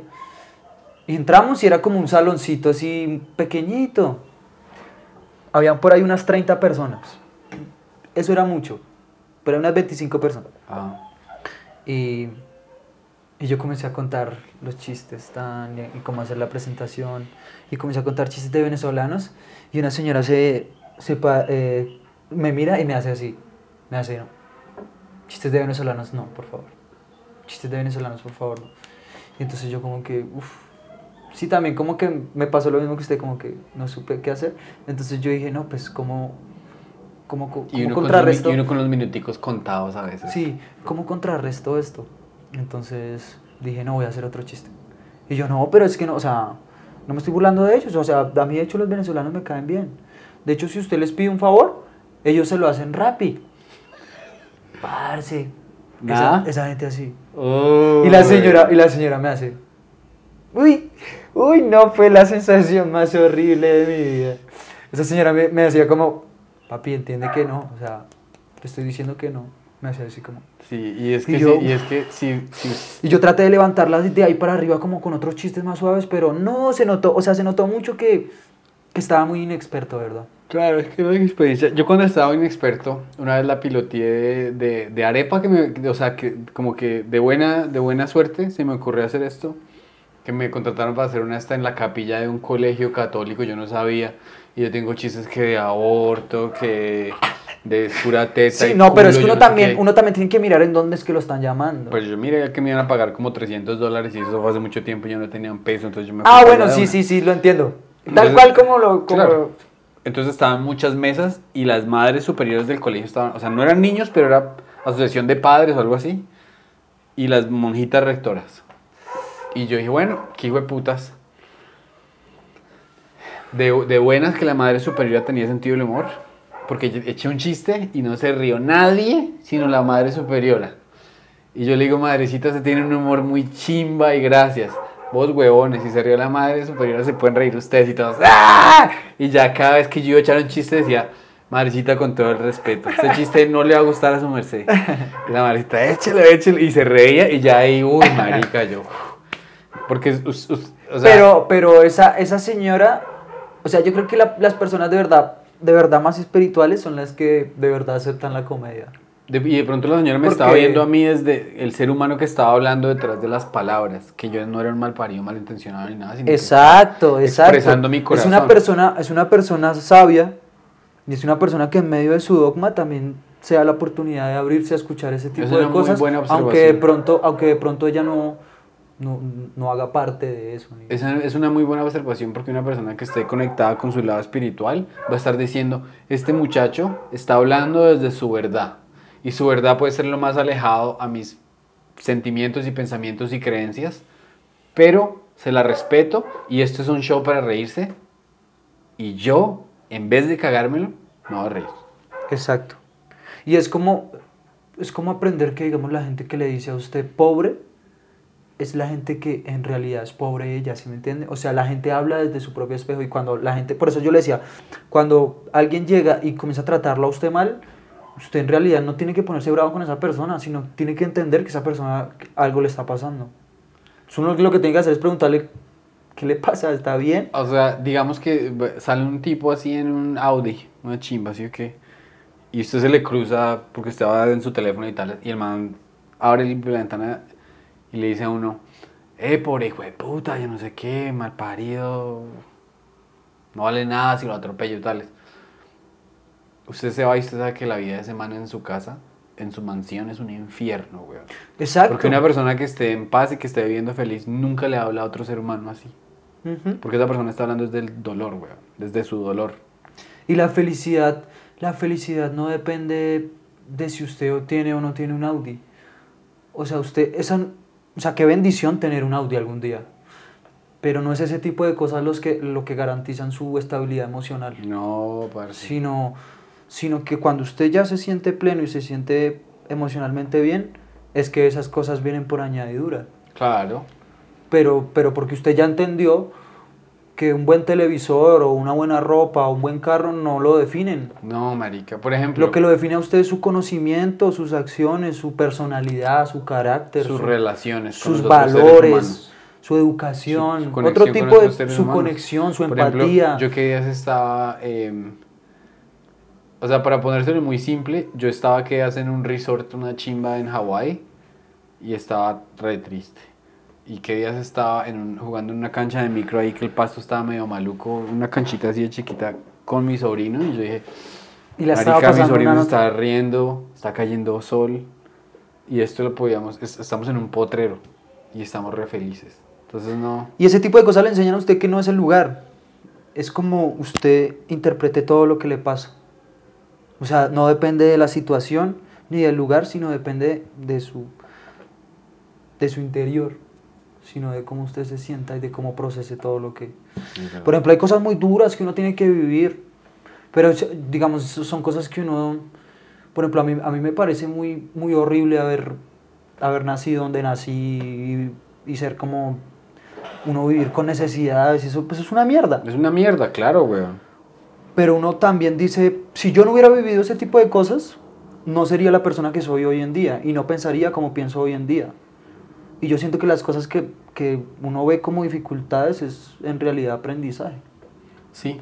Es usted decir, bueno, me tocó comer la de mierda, pero ya esa mierda no va a volver a, a mi vida porque ya aprendí. Y ya sé cómo... O sea, si vuelvo a comer mierda va a ser otro tipo de mierda. Y, ese, y, se, y su- seguramente esa, eso me va a llevar a otro punto. Aprender a manejar eso me va a llevar a otro punto de evolución en el que voy a crecer como persona, como, como lo que sea. Entonces ya, ya uno aprende también a ver la vida diferente. Claro. Pero entonces también es, una cosa es decirlo y otra cosa es enfrentarlo, ¿no? Porque yo también a veces me pongo a pensar, la vida cambia en cualquier momento, ¿no? Uno, cualquier cosa puede pasar en cualquier momento. Entonces, uno también por eso digo, pues vivo hasta agradecido con todo lo que pasa y con todo lo... Le voy Porque a dar, un día, le un voy a día dar- uno... le voy a dar dos ejemplos re rápidos. Digamos, yo estaba en, en Estados Unidos allá, marica, pues, no, lavando algo. O sea, guerreándola, pero repaila. Y yo veía a un compañerito mío del colegio y yo decía, ese chino, el papá era el gerente de la acerera más grande del país. Y el man salió, yo cuando salí yo pasé en los Andes, pero pues no pude ir a los Andes porque no había Luca. Entonces el chino pasó a los Andes, salió de los Andes para Samsung. Y yo lo veía, yo decía, pues mire, yo aquí lavando años y este chino marica ya de gerente de Samsung. ¿Por qué? Porque es que por, ¿por qué soy tan de malas yo? Chino hace 10 años estaba bajando unos adornos de una tienda que tenían ellos navideños, se le fue para atrás la escalera, se partió la nuca y el chino estaba muerto. Entonces, y yo comparándome con él. Exacto.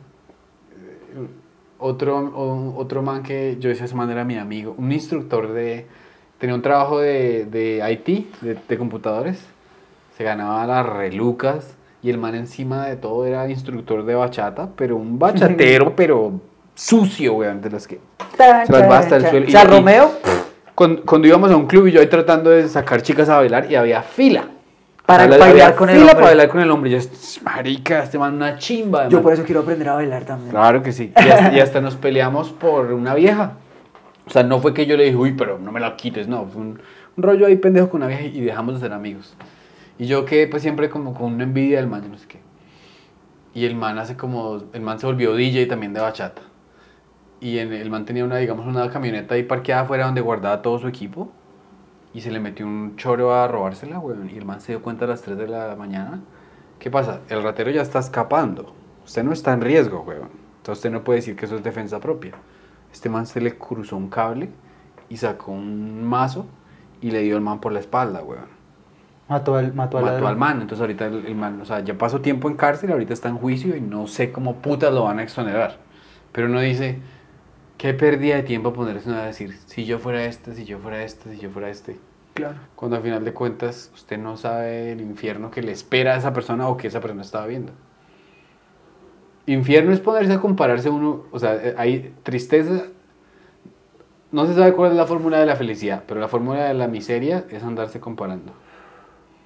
Por ejemplo, ese tema de los, de los influencers, hoy en día es muy nocivo, o por lo menos en el Instagram, porque es, la dinámica es básicamente eso, todo el tiempo compararse con el otro, a ver quién tiene más seguidores, quién tiene más dinero, y toda la gente va escalando de, de, de cualquier manera.